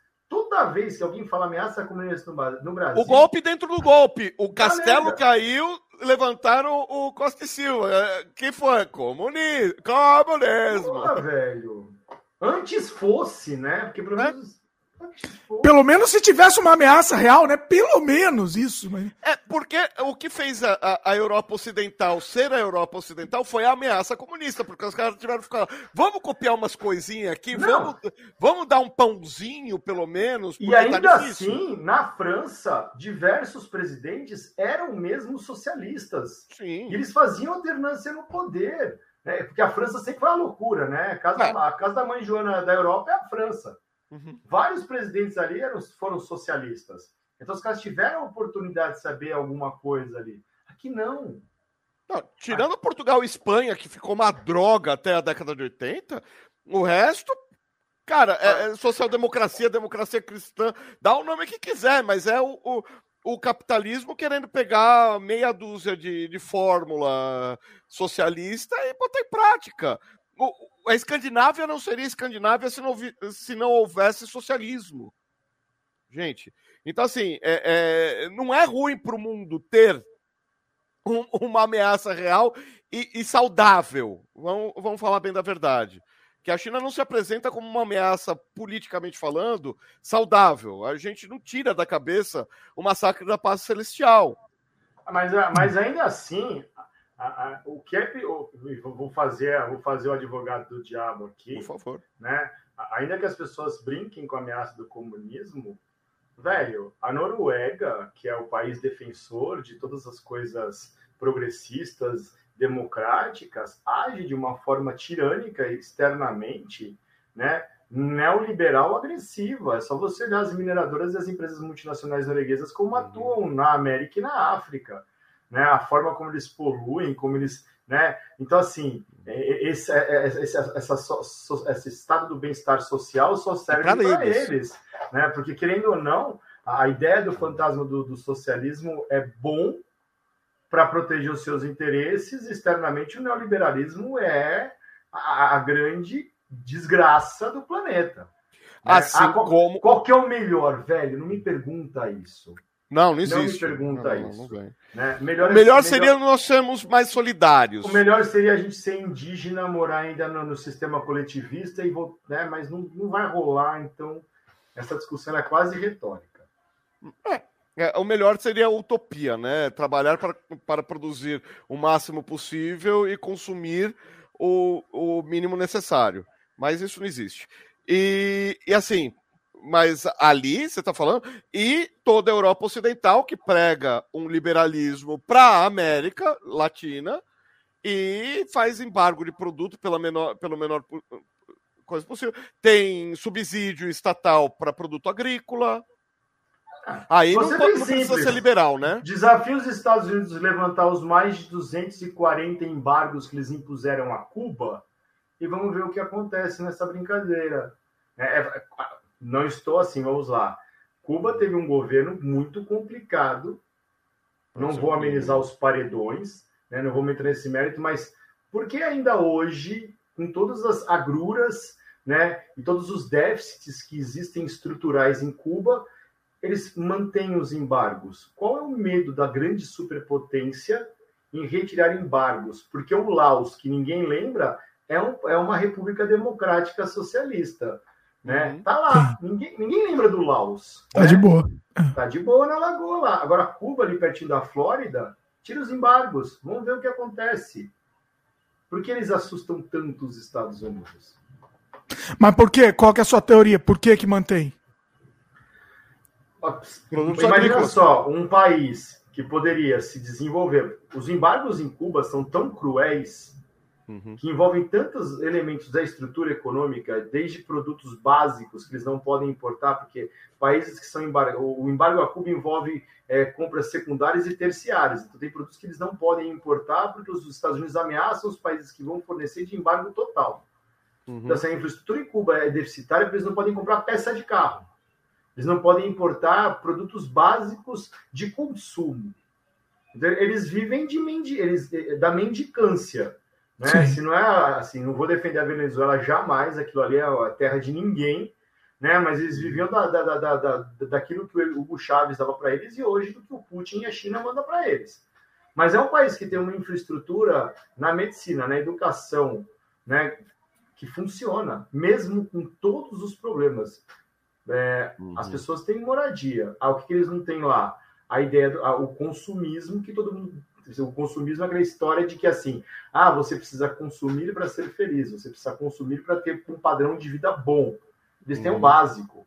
Mas se você tira os embargos, eles vão ter o básico e a possibilidade de ter o a mais. Já pensou aquilo ali dar certo? a frustração que vai ser para os americanos dizer que, putz, olha lá, os caras têm saúde boa, educação boa, alimentação boa e eles ainda têm produtos de consumo e a gente não consegue fazer a mesma coisa aqui na nossa grande nação? É. Não chega a ser uma teoria, tipo assim, é um medo que eles têm de que Cuba mostre que deu certo. Vira um exemplo, né? Vira um, vira um exemplo. É. Vira um libelo ali.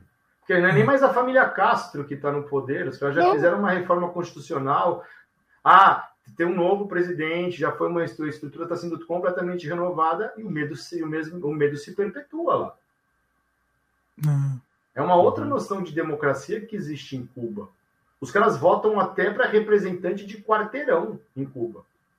Representante de bairro, representante de, de área na cidade. Ah, mas só tem um partido. É, outra, é outra ideia, mas não vem um É meio que a democracia, como a democracia suíça hoje em Cuba?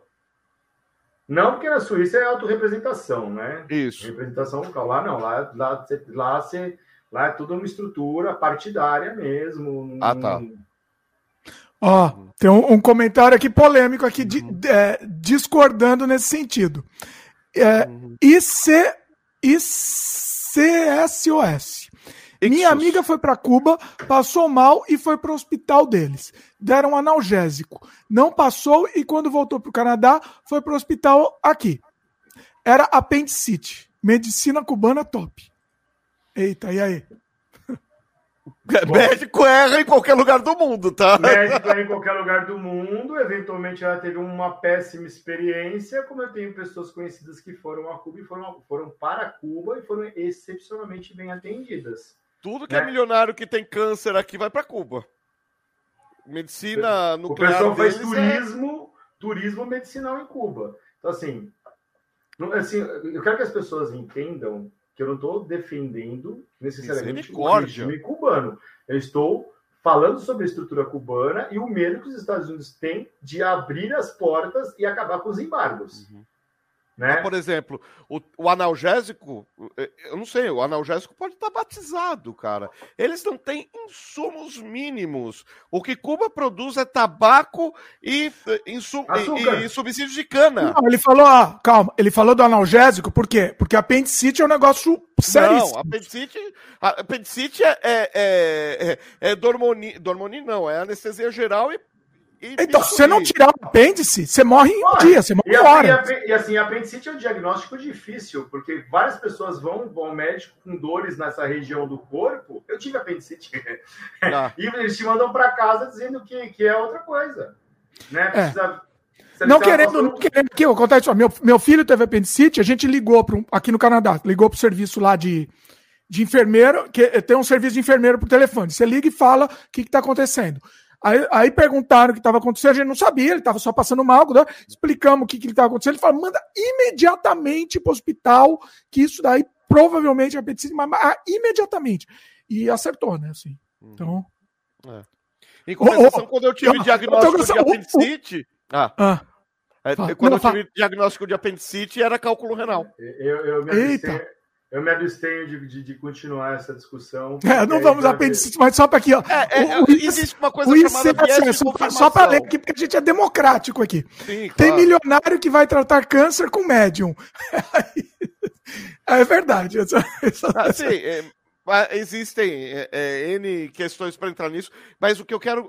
É, eu não queria chegar nesse. Ah, ah, mas só um detalhe, peraí, Luciano, deixa eu só te interromper. Existe, só, só, peraí, deixa eu te falar. Peraí, o, o Michael Moore, negócio da saúde em Cuba, o hum. Michael Moore fez, mostrou no documentário. O Michael o Moore é estadunidense, foi lá para Cuba mostrar que tinha muita gente dos Estados Unidos que ia se tratar em Cuba, comprar remédio em Cuba, etc. Isso não é a gente que está falando, é o Michael Moore falando no documentário dele. Gente, o SUS ele é inspirado no programa de médico de família de Cuba. Né? O Sistema Único de Saúde brasileiro tem uma inspiração cubana. E, e assim, é, você não paga por nenhum tratamento em Cuba, assim como você não paga por nenhum, nenhum nível de educação em Cuba, né, é, em momento algum. Então, assim, isso é absolutamente impossível de se pensar nos Estados Unidos, uhum. né, na maior democracia do Ocidente. Isso para os Estados Unidos é, uma, é um dedo na ferida, né? Toda, então, assim, olha para o Brasil hoje, a, a, tentativa de sucateamento da educação e da saúde para privatizar esses serviços essenciais. Né? Em vez das pessoas olharem para a assim, ah, legal, tem um problema lá, né? mas os caras têm isso que é básico para a dignidade e para a cidadania. Os países da Europa, por exemplo, que têm sistemas de saúde gratuito, né, são países em que a qualidade das pessoas são boas. Né? Não, o próprio Canadá. O próprio Canadá, entendeu? Uhum. Saúde gratuita, educação de qualidade. E tem gente falando que o Canadá é um, um, um, Como é que é que falaram? É uma ditadura comunista. Já gente me fala isso. E eu sou obrigado a ouvir isso. Né? E a ditadora é Elizabeth II, é isso? Não, o ditador é o Trudeau. O Trudeau, porque o, o Trudeau, Trudeau é, é, é ditador. Ah, tá. Deixa eu te contar, essa é boa aqui. Essa Por é boa. O Trudeau, é, tem gente falando que o Trudeau, na verdade, é filho do Fidel. E aí tem foto, de verdade, tá? Tem foto, assim, tem gente falando mesmo isso com, com veemência. Tem foto comparando o Trudeau com o Fidel. E realmente Meu são Deus. muito parecidos. São muito parecidos mesmo. E eles tiveram o, o, o, contato, né? A mãe do Trudeau e o, pa, o pai, a mãe e o pai do Trudeau ficaram um tempo em Cuba, tal, na época do Fidel. Então, assim, eles juntam o quebra-cabeça e criam uma história bonita, entendeu? Eu vou um dia eu vou pesquisar melhor e vou fazer um vídeo sobre esse Sim, tema. Mas pra é vocês legal, terem é. ideia de como que tá a coisa. É, fazer um vídeo sobre isso é, é divertido. É, é, ser, é, é, um passatempo, cara. Mas, meu, é porque o Commonwealth, Olha... todo mundo é discípulo, perdão. A gente, a gente é. fez o meme do, do, do Picard ao mesmo tempo aqui, eu e você, o Mazorca. Só para averiguar a, a, a, situação desgraçada com esse comentário. Meu, as pessoas. Não, eu desisto disso. Mas. Mas voltando, a gente via. Fugiu, agora é. tudo agora, né? Agora foi, foi, fomos longe. É. É, bom, eu acho que tá, tá, tá bem claro aqui, né? Acho que tá, tá, tá, acho que a gente conseguiu resumir, aí vocês conseguiram resumir aqui, eu sou, sou a orelha da história. mais, mais uma pergunta aqui, não sei se a gente já, já foi tocado um pouco, mas é uma pergunta que eu acho que tem que ser, tem que ser levantada. Quais seriam os maiores interessados nessa guerra? Até por trás aqui, tem motivos mais escusos aí, menos oficiais aí, menos, né? menos públicos, vamos dizer. Uhum. Assim, conjecturando, né, eu, eu, vejo aí a questão dos recursos naturais e estruturais da Ucrânia para ambos os lados, né? Tanto para que a, a, Ucrânia entrasse para a OTAN, para ser mais acessível esses recursos uhum. ao passar do tempo, né, na escassez de recursos da própria estrutura da, da União Europeia, e o acesso a esses recursos mais estratégicos para os Estados Unidos, né? Isso, isso é uma possibilidade. E a mesma coisa do lado russo.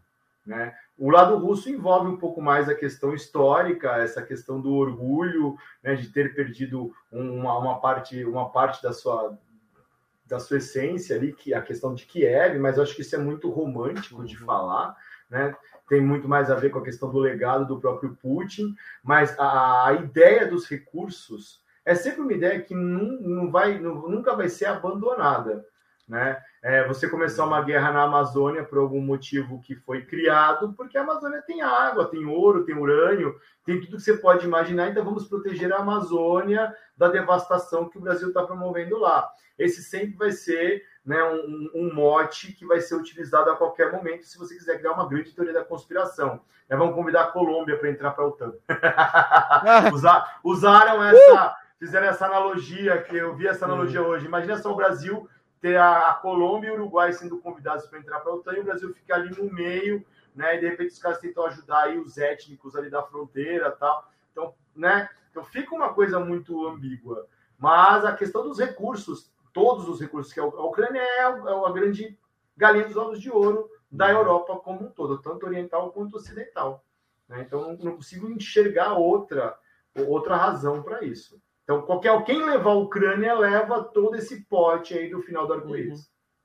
Leva, leva minério, leva carvão, leva é, território estrategicíssimo. Terras a, a, férteis. Sim, terras férteis, que cá entre nós a Rússia não tem assim suficiente para bancar. A Rússia importa praticamente 100% do alimento. 90 e poucos por cento dos alimentos. E, e, vamos ver que a União Europeia o tempo todo fica tentando barrar a importação de alimento, mas eles mesmos têm essa dificuldade pela uhum. escassez, uhum. né? A, a, população aumenta, mas a produção de alimento Sim. não aumenta no mesmo pique, né? Não, a tecnologia deles é. Cara, vamos ver. Eu não vejo é, é, a longo prazo ninguém ganhando. Entendeu? É, a Rússia ganhou um celeiro mas retoma uma corrida bélica que, cara, só tem dois países no mundo que podem lucrar alguma coisa. Eu não sei como está a indústria bélica russa, eu não vou nem chutar. Eu duvido que tenha havido um desmonte. Eu sei como está o equipamento russo, porque foi noticiado pra caramba. Meu, é helicóptero que, que tem turbo-hélice, é é míssil balístico que erra alvo em centímetros, é tanque que, que resiste a bala fura-tanque. Cara, os caras têm a baita de uma tecnologia. Agora, o quanto eles conseguem produzir disso, repor isso, sei lá, não sei quantas indústrias tem, não sei. Eu sei que na época da União Soviética, praticamente 50% da economia soviética era bélica. Fim. O que os caras vão comer, vestir, como é que eles vão para o trabalho, não interessa. Interessa é fazer a arma. E agora, cara, é, é, então falta o resto. Mas tirando ali os atores locais, a China tem interesse no planeta inteiro. Não é na Ucrânia, não é na Rússia. É, é, é o planeta inteiro é, depende da China hoje para ter subsídio industrial. A gente é um bilhão e 300 milhões de pessoas na China. Dá um certo uhum. trabalho cuidar de tanta gente, né? Não que cuidar das, não que cuidar das pessoas seja assim algo prioritário, né? Mas uhum. tem gente pra caramba lá, né? É tipo a Índia, um bilhão. Tem que fazer o mínimo, pelo menos. Não é prioridade cuidar, mas o mínimo ele tem que fazer. É, se o pessoal ficar bravo, né? Querendo ou não, pode ser que eles deem uma certa dor de cabeça. Só ver Hong Kong, né? O pessoal deu trabalho lá para eles. Né? Imagina é. o resto resolve estar. O Tibete vive dando trabalho, o pessoal ali do norte, de Xinjiang, vive dando trabalho. Então, né? Como é que chama aquele pessoal do Noroeste que é muçulmano? É, é, é Xinjiang? Acho que é Xinjiang. Posso estar... Assim, é que tem um, um é o pessoal, é o pessoal que é, é... Eles são ca cazaques. Ah, são cazaques, tá. Eles são muçulmanos étnicos, uhum. né, da Ásia Central ali. E uhum. As notícias... E tá na China. São, as notícias todas ali são truncadas, né? Uhum. O que vaza pra gente são que as as, a mídia ocidental vaza, o que acontece de fato a gente não sabe. Então, aquele uhum. negócio é a contra-informação e informação. É, tem muito conflito ali. É, o que eu fiquei sabendo também, como eu disse, é, é, tem tem vezes que eu gostaria de ter uma mídia enviesada diferente. Eu brinquei e falei, puta, gostaria da Al Jazeera. Mas eu queria ter um, um, um viés diferente. Mas eu vi alguma coisa na BBC, sei lá, que a China estava mandando mulher, estava dando subsídio para mulheres morarem naquela região para misturar a etnia, para esvaziar o, o, a etnia de, de população é, mesmo. Pra ter... Vou... Ah, você é mestiço, você não pode ser muçulmano. Não pode ser me... da etnia. Eu vou me corrigir, eles são uigur, eles são uigures. Uigur, isso! Isso, era esse o é, nome é, mas que eu tava Foi o que eles fizeram no Tibete, né? Eles, eles, eles promoveram uma migração da, da, da etnia Han para o Tibete uhum. para quebrar aquela estrutura feudal que existia no Tibete, uhum. né, dos, anos, dos anos 40, dos anos 50, para eles não conseguirem mais se organizar. Tanto é que o Tibete, hoje, você não ouve mais falar do Tibete. Fala-se mais do Tibete fora da China do que na própria China, porque tibetano mesmo, eu não sei nem se chega a metade da, metade da população. Uhum. É, é, é e, e, quando a gente fala chinês, a gente pensa em Han. O resto não é, é não é Han, não é o chinês de é, é, mongólico, né? O termo é São o redondo, olho. São 89 etnias na China, gente. Na Rússia são 90 também etnias, né? O russo russo, hum. né? É, é, só na região ali do centro tem, tem tudo quanto é tipo de russo que você pode de étnico na Rússia que você pode imaginar. Foi um corredorzão, cara. Não dá pra enfim. Eslavo também é uma coisa que, sabe, quem é o eslavo? É tudo que mora para lá. É, quer dizer, tem tudo. Não, não, me chama estoniano de eslavo, que isso é uma treta. Finlandês também Não, é, é que nem chamar finlandês de.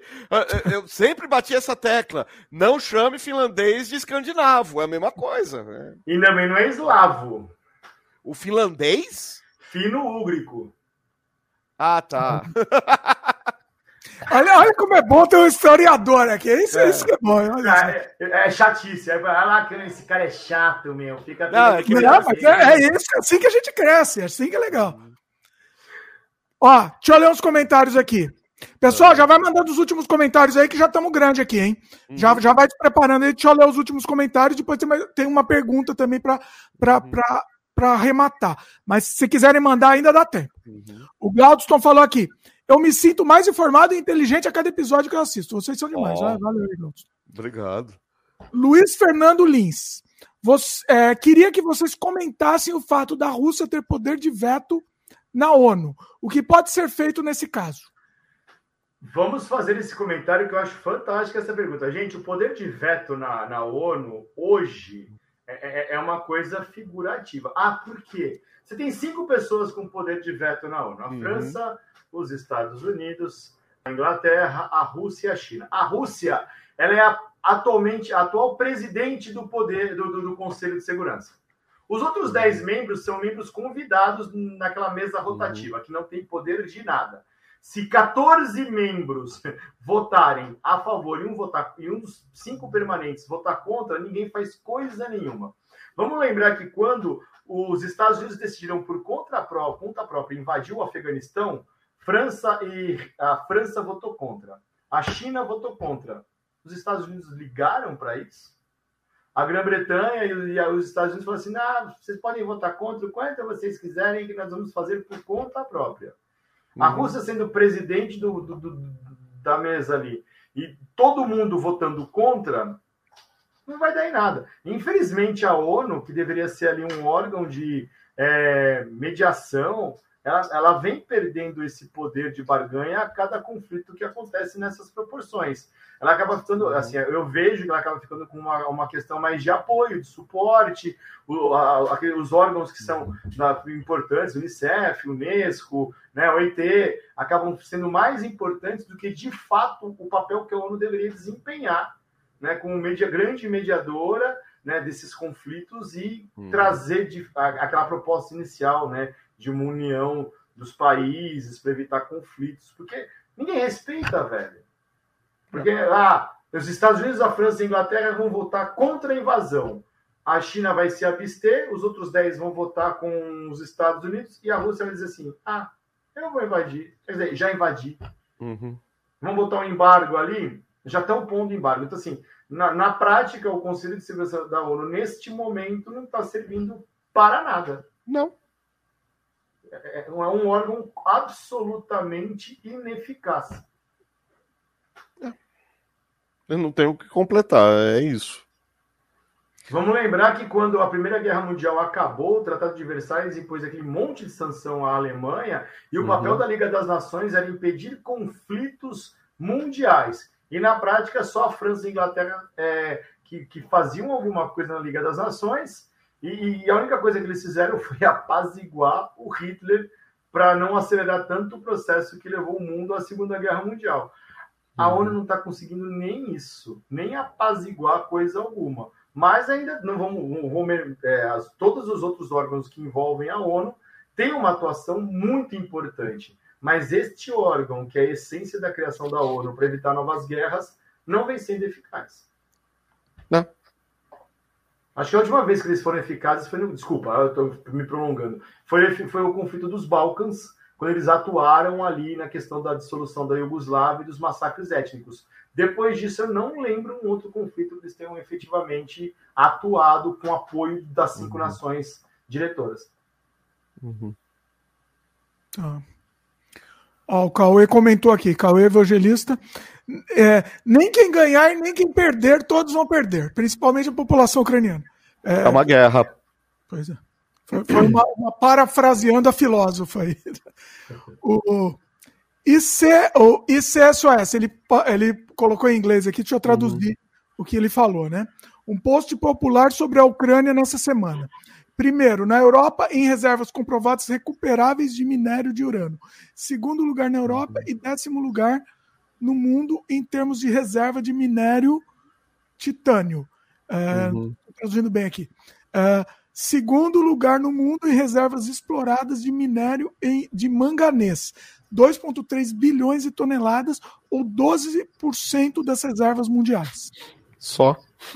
Foi, a, a gente, o Marzoca acabou de falar nisso, né? Por que, que a Ucrânia é importante e estratégica? Gente, qualquer uhum. um dos lados que levar a, a, o pote de ouro do fim do arco-íris. Sim. Né? E ouro não se usa para tanta coisa hoje em dia quanto os minérios que tem, quanto urânio, quanto paládio, quanto manganês. Cara, esse ouro aí tá mais valioso do que ouro. Pois é. É, é terrível. É, é eu tô rindo de nervoso, porque a gente tá falando de, de bens materiais e são vidas que estão indo embora. Pois é. é. Aquele Sempre minério... assim, né, também. Sempre assim. Toda guerra é isso, né? No aqueles, mi... aqueles minériozinhos que o presidente falou tanto no Brasil aqui, o grafeno e como que é o outro lá, o... Era o... Nossa, me deu branco. Era o... Não, Nossa, você falou tanto! Aqui, mas... É, é nióbio? Não, era não. É nióbio, acho que era. É. Eles podem ser motivos de alguma desavença. Alguém pode querer trazer a democracia para o Brasil por causa disso. Né? Eles são é. estratégicos. Pois é. O Cauê Evangelista ainda comentou, né? Finlandeses não são nem indo-europeus. Tá certo aí? Ah, eu já não sei. Eu não... Eles, são de, eles, são, eles são de um ramo. É, assim, é quase um pezinho que está saindo da árvore indo-europeia. Né? Hum. É, eles são tipo ali. É tipo basco, que ninguém sabe definir muito é, bem. Então, é. eu ia comentar isso. O único povo que está na Europa, que eu sei com certeza que não é indo-europeu, é o povo basco. Os bascos, os lapões, os, os fino-úgricos, eles também são de um, um pezinho do lado. Uhum. É, aí eu não. Bom, eu vou confiar. eu confio no Cauê. Para encerrar, tem uma, uma, uma pergunta aqui que, inclusive, é, eu estava falando para o meu filho de 11 anos que eu ia fazer esse programa com vocês. E aí, meu filho pediu para fazer essa pergunta aqui. E, acho que, que, que, é relevante, inclusive, porque ele está tá com medo, perguntou se a gente está caminhando mesmo para a terceira guerra mundial, se teria esse risco e, e qual seria né, esse risco e projeções aí para o futuro aí. O que, que vocês dizem? É uma viagem, né? Assim, tentar projetar alguma coisa que não é, seja regional. Assim, é uma, é, se isso alastrar, porque a China fez gracinha lá em Taiwan. A Coreia anda fazendo gracinha no Japão toda hora. Eu acho que o máximo que a gente pode falar, e muitas aspas nisso que eu vou falar, são é, guerra, pequenas guerras regionais tendo um clima de guerra generalizado, não uma guerra mundial onde existem três povos fazendo um eixo e outros três povos é, sendo aliados e, meu, e, quem, e o resto do mundo escolhendo lado e PT saudações. Eu não consigo enxergar isso acontecendo. Agora, cara, que vai ter uma crise lascada, que não precisa de inverno nuclear para a gente sofrer pra caramba, justamente por essa questão. Ah, mas a energia russa passa pela Ucrânia, mas a energia europeia passa pela Ucrânia. Ah, mas tudo que a Rússia recebe passa pela Europa. E eles falaram: não fala mais com você. Hum, e, ah, também não quero mais falar com você. E, e, cara, e sobrar para todo mundo, principalmente para os países satélites, que aí entra a América Latina inteira, é, é, complicado. Uma guerra total, míssil nuclear voando, isso tem muita dúvida. Muita dúvida. E você, Tiago? Bom, assim, guerra nos moldes de Primeira e Segunda Guerra Mundial, eu não consigo vislumbrar. Não é uma coisa assim que eu, nossa, tô com medo que isso aconteça. Seria assim, uhum. aquela coisa assim, eu ficaria absolutamente embasbacado se alguém apertasse um botãozinho com um intercontinental voando né, um uhum. intercontinental. É, essa questão de você ter um conflito mais generalizado, né, eu acho que isso é talvez uma possibilidade se houver aquilo que eu falei de uma resistência mais dura por parte dos ucranianos e, e a violência ter uma escalada maior. Aí eu vejo uma interferência da OTAN, mas eu não vejo uma interferência dos Estados Unidos. Então vai ser uma guerra que vai custar muito caro para a Europa, né? Uhum. E e aí eu acho que pode ser um conflito mais violento. E aí, para nós, as consequências, assim, né? Como o Marzoca falou, é, a gente vai sofrer muito economicamente. Né? Isso vai ser muito agravante. Se a gente tivesse investido de verdade no Mercosul, talvez isso fosse mais fácil de suportar. Talvez seja até uma saída para se pensar, porque a União Europeia está mais fortalecida, embora eles vão pagar o preço disso agora, tendo que enfrentar aí o, a, o urso russo, né? E, e, é lógico, né, essa possibilidade de conflitos paralelos surgirem, se o Japão resolver endurecer com a Rússia, ele pode receber ali uma ressalva da Coreia. Né? Se as outras potências ali, os outros países da, da Ásia resolverem interferirem, a China está ali para acabar com qualquer tipo de resistência. Uhum. Né? Mas não vejo uma terceira guerra mundial. Né? Não acho que. Isso, é, e é uma coisa muito simples. De terceira guerra mundial não vai ser lucrativo para ninguém é, pagar um preço muito caro. Agora, assim, a guerra híbrida, ah, isso a gente vai ver. Sistemas caindo, contra-informação, né? Sistemas bancários, você bem maluco agora, sistemas bancários caindo, né? Bolsas de valores uhum. podendo ser atacadas, o Bitcoinzinho aí do pessoal que está dando de ato indo pro buraco, né? Isso pode acontecer com certeza a gente vai pagar as coisas mais, mais caras e a nossa vida vai ficar um pouco mais difícil. Aqui no BR, pelo menos. É. Petróleo, trigo. O mundo já tá tudo tranquilo para uma guerrinha só pra... Não, hoje eu ouvi no, no, rádio, cara. Agora que a pandemia acabou, cara, tá morrendo 900 pessoas por dia em São Paulo, em São Paulo, no Brasil. Acabou aonde essa pandemia? Olha, gente, século 21, atentado de 11 de setembro, uhum. guerra no Oriente Médio, peste, agora a guerra. Cara, tá difícil viver um momento histórico, viu? Uhum. Tá difícil. Eu gostava da Guerra Fria, que era mais sossegado. É, ah, é, e quando é. invadia era. E dava uns filmes legal pra caramba, né? Pelo menos os filmes. Os filmes do Hitchcock, bom lá. Né? Ô, oh, oh, Rambo, legal. é, Agora. Gosto... Eu gosto de filme com contagem de body count, cara. Comando para matar, é. esses filmes assim sem noção. Uhum. Agora, vamos ver o que, que o Iron Maiden vai, vai produzir, porque eles já fizeram Two Minutes to Midnight sobre a bomba atômica, já fizeram The Trooper sobre a Batalha da Crimeia. Vamos ver o que, que eles vão gravar dessa vez, né? Talvez venha um bom álbum aí nos próximos anos.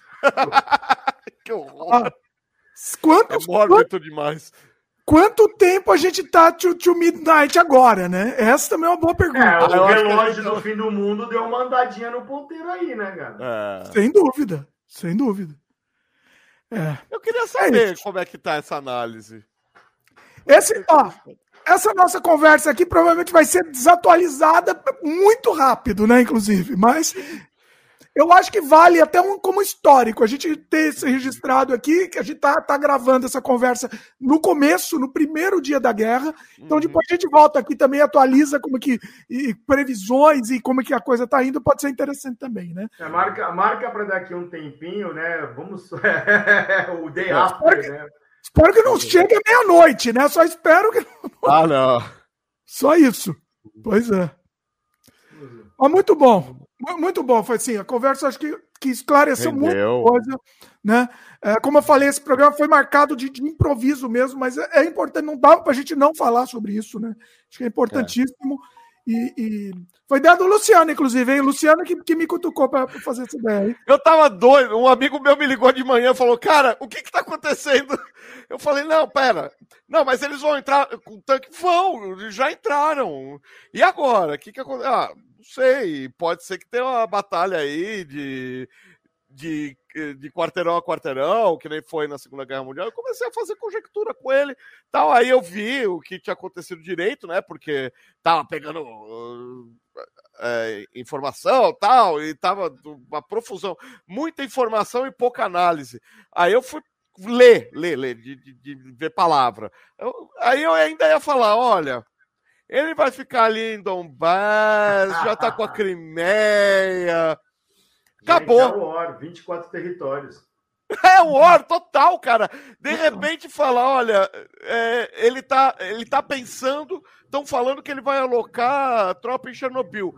Troquei essa ideia com um amigo, mas não deu 10 minutos, ele alocou tropas em Chernobyl. Ah, agora acabou, né? Agora já era. Agora... Passei o dia respondendo alunos e ex-alunos, né? Eu falei assim, ah, acho que precisa falar alguma coisa. Quando eu pensei, falei assim, putz, né, eu ia fazer um, um, podcastzinho esse final de semana sobre outro assunto. Uhum. Marzoca, você não quer? Eu falei, tá bom, vai, vamos fazer isso aí, depois eu compartilho. Uhum. vamos ver o que acontece. Pois é. Mas vamos voltar aqui para conversar depois, quando a situação estiver um pouco mais definida, aí a gente volta é. também para conversar. Uhum. Tiago, inclusive, Tiago está contratado aqui para programas de, de, história. Vamos, vamos chamar uhum. o Tiago. Já está já, já tá uhum. contratado. Arroz de festa também, é só chamar. Legal. Pronto. Então, pronto. Uhum. Muito bom, muito bom. Bom, vamos, vamos encerrar. Então, falem de novo o Jabás aí, de novo, onde o pessoal pode encontrar vocês. Eu tô diariamente no canal Geek ao vivo de segunda e quarta e e nos outros dias gravado, mas eu leio todos os comentários. O canal nem é tão grande assim para que eu não faça isso. É, o canal Geek é youtube.com/barra canal Geek oficial. Tem a loja, você querendo colaborar ou mesmo achando algo que seja do seu interesse. Não tem só coisa nerd. Tem bons filmes lá também, tem um monte de coisa. Dá uma olhadinha. E a loja é garagemgeek.com www.mercadoshops.com.br. E para quem gosta de desenho da década de 80, que não tem a Guerra Fria, pelo menos, Thundercats não fazia nenhuma alusão à Guerra Fria nenhuma, fazia alusão após Apocalipse, mas Guerra Fria não. E eu faço a Toca dos Gatos.tv.br, que tem bastante informação da série, enfim. É, bastante coisa lá, mas é um hobby. Enfim, é isso. Tá tudo aqui embaixo na, na, na descrição uhum. também. Tiago, vai lá. Bom, tem um podcast começando no Spotify, Política, Religião, Futebol Clube, falando sobre os três assuntos. Futebol uhum. quase nada, política e religião sempre, alternando os temas todas as semanas. Né? Uhum. Semana que vem, provavelmente, a gente está estreando no YouTube. Né? E esperamos contar com todos vocês lá. Né? Vamos tentar responder o máximo de pessoas e, se tudo der muito certo, né? vamos ter programas ao vivo também com convidados. Vocês são muito bem-vindos lá. Espero ver vocês dois lá em algum momento também. Só, só convidar, chamar, estamos aí. Sim. Com certeza. Uhum. E eu gostei muito do tema. Inclusive, deixa eu fazer um jabá aqui. O Luciano, logo, logo, o Luciano, é o próximo, provavelmente o próximo podcast aqui, o Sem Freio, que o Luciano vai participar, hum. vai ser um que todo mundo está pedindo aqui, que vai ser o debate o grande debate que a gente fez. Primeiro, um programa aqui, o Sem Freio, sobre ateísmo. Depois, uhum. fizemos um Sem Freio com o Luciano sobre cristianismo.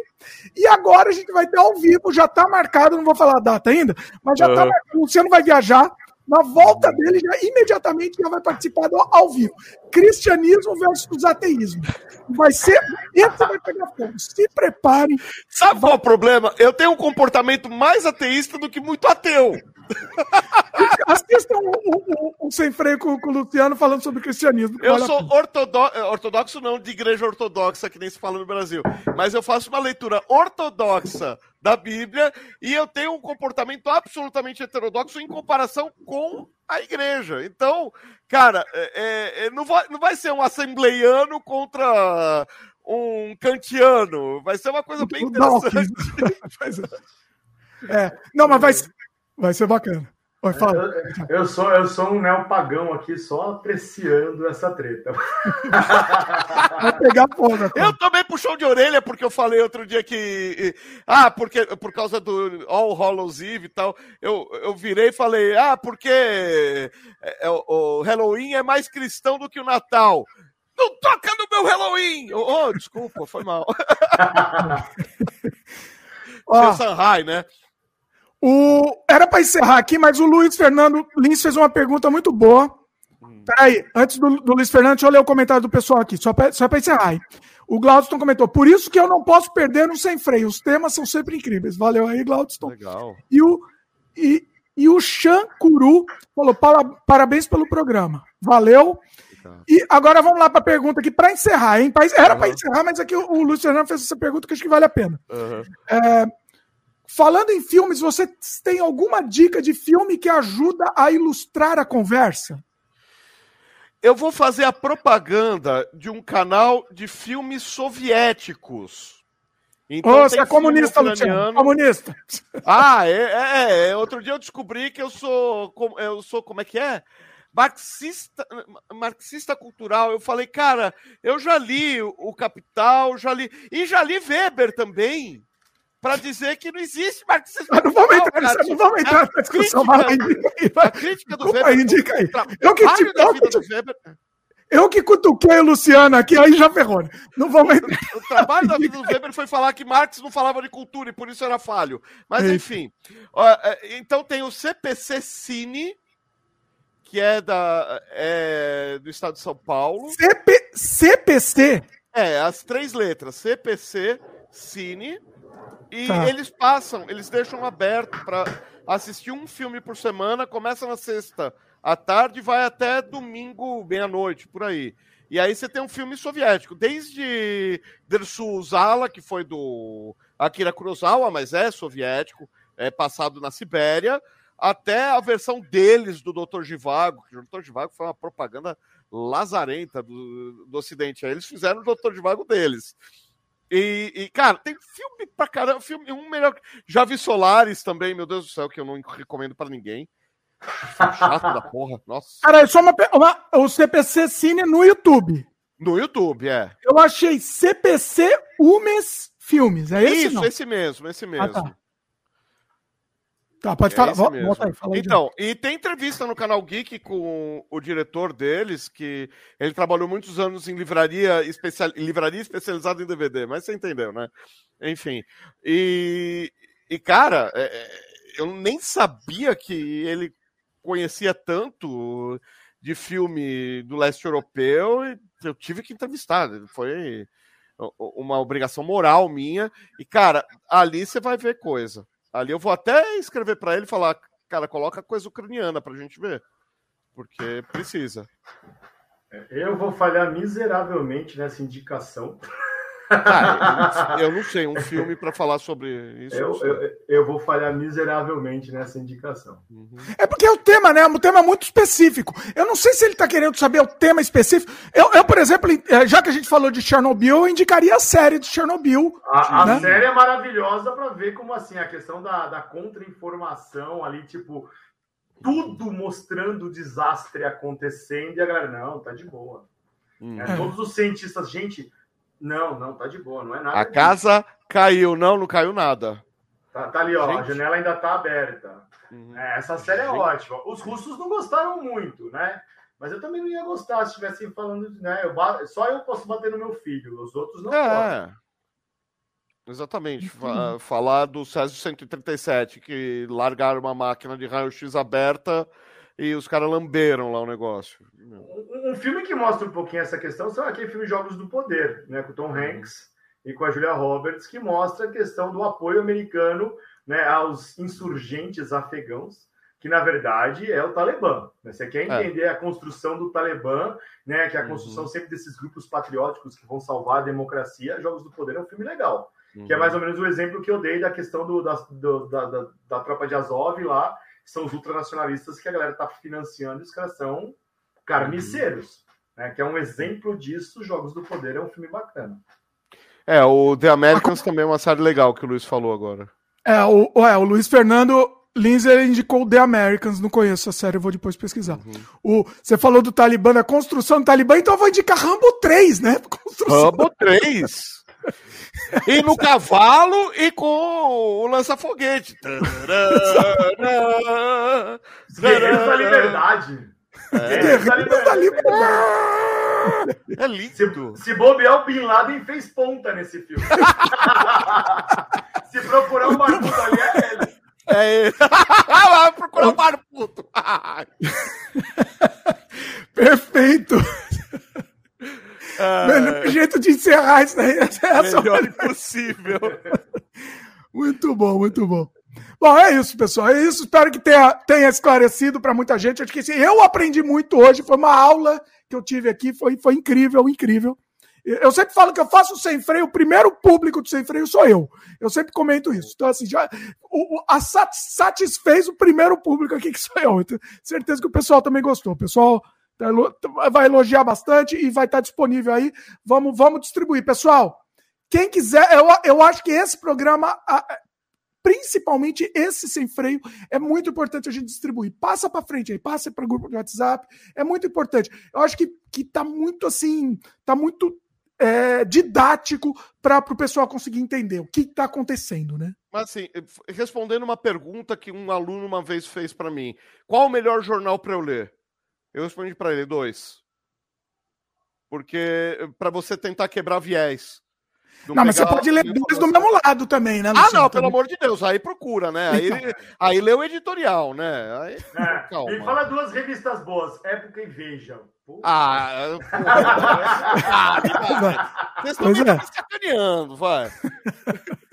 Não, mas tem, pega viés diferentes. Você vai ler Isto É? Então lê a Carta Capital. Então, tá, tem que ver qual que consegue te manipular mais também, né? Porque aí um vai te manipular. Outro dia eu tava assistindo, eu tava assistindo a Fox News. Eu, eu, assim, foi assustador. Assim, é assustador. eles nem disfarçam, entendeu? Foi um negócio assim. E, e, Daqui e... a pouco o Dimitri tá com aquela cruz azul com as estrelinhas dentro. Vai pra lá. É Mas é. O negócio é... General Lee. a bandeira lá do. Confederado, né? Pois é. Não, mas é, é isso. Vamos, vamos, pesquisar, pessoal. Vamos pesquisar, vamos estudar mais. As coisas que a gente. Eu tô vendo aqui, eu tô, vejo comentários às vezes que eu recebo. Aqui no Sem Freio não acontece isso. Aqui no Sem Freio, geralmente, o pessoal é mais bacana, mas. mas é, é, eu, não, eu, não, recebo extremista aqui no Sem Freio, isso que é muito bacana. Não, não, não tem comentário extremista, isso é muito legal. Mas eu fiz uma live domingo passado no Canadá Diário. Hum. Que foi assustador, me deu vontade quase de parar de produzir conteúdo para ver o que está acontecendo. Assim, é um negócio é, é, é, é, nojento, não tem outra palavra. Como assim? entendeu? Assim? É o canal da tua família? Não, não. É que a gente falou da, daqui do Canadá, do, do, dos protestos que estavam tendo aqui, ah, tal, tá. dos guerreiros da liberdade também daqui. Aí, rapaz, aí vocês não têm ideia do que aconteceu, entendeu? Agora a gente virou aqui de comunista pra, pra ditador pra, pra, pra baixo. A gente, eu virei. Eu virei ah, comunista, ditador e, e enfim. É a vida. Ah, Mas estamos aí. É. Estamos aí. Estamos, continuamos. É, é o crime de se expor, né? Pois é, é a vida. É a Todo vida. mundo é comunista agora. Tô, Todo quase, mundo é comunista. Tô quase devolvendo minha carteirinha. Ainda desisti, eu, falei, eu ia comprar o short do Ivan Drago porque, porque eu gosto do se morrer, morreu. e aí, agora eu não posso, porque eu vou estar assumindo o lado. Tem que ser azul e amarelo. Eu tenho que ter dois shorts agora.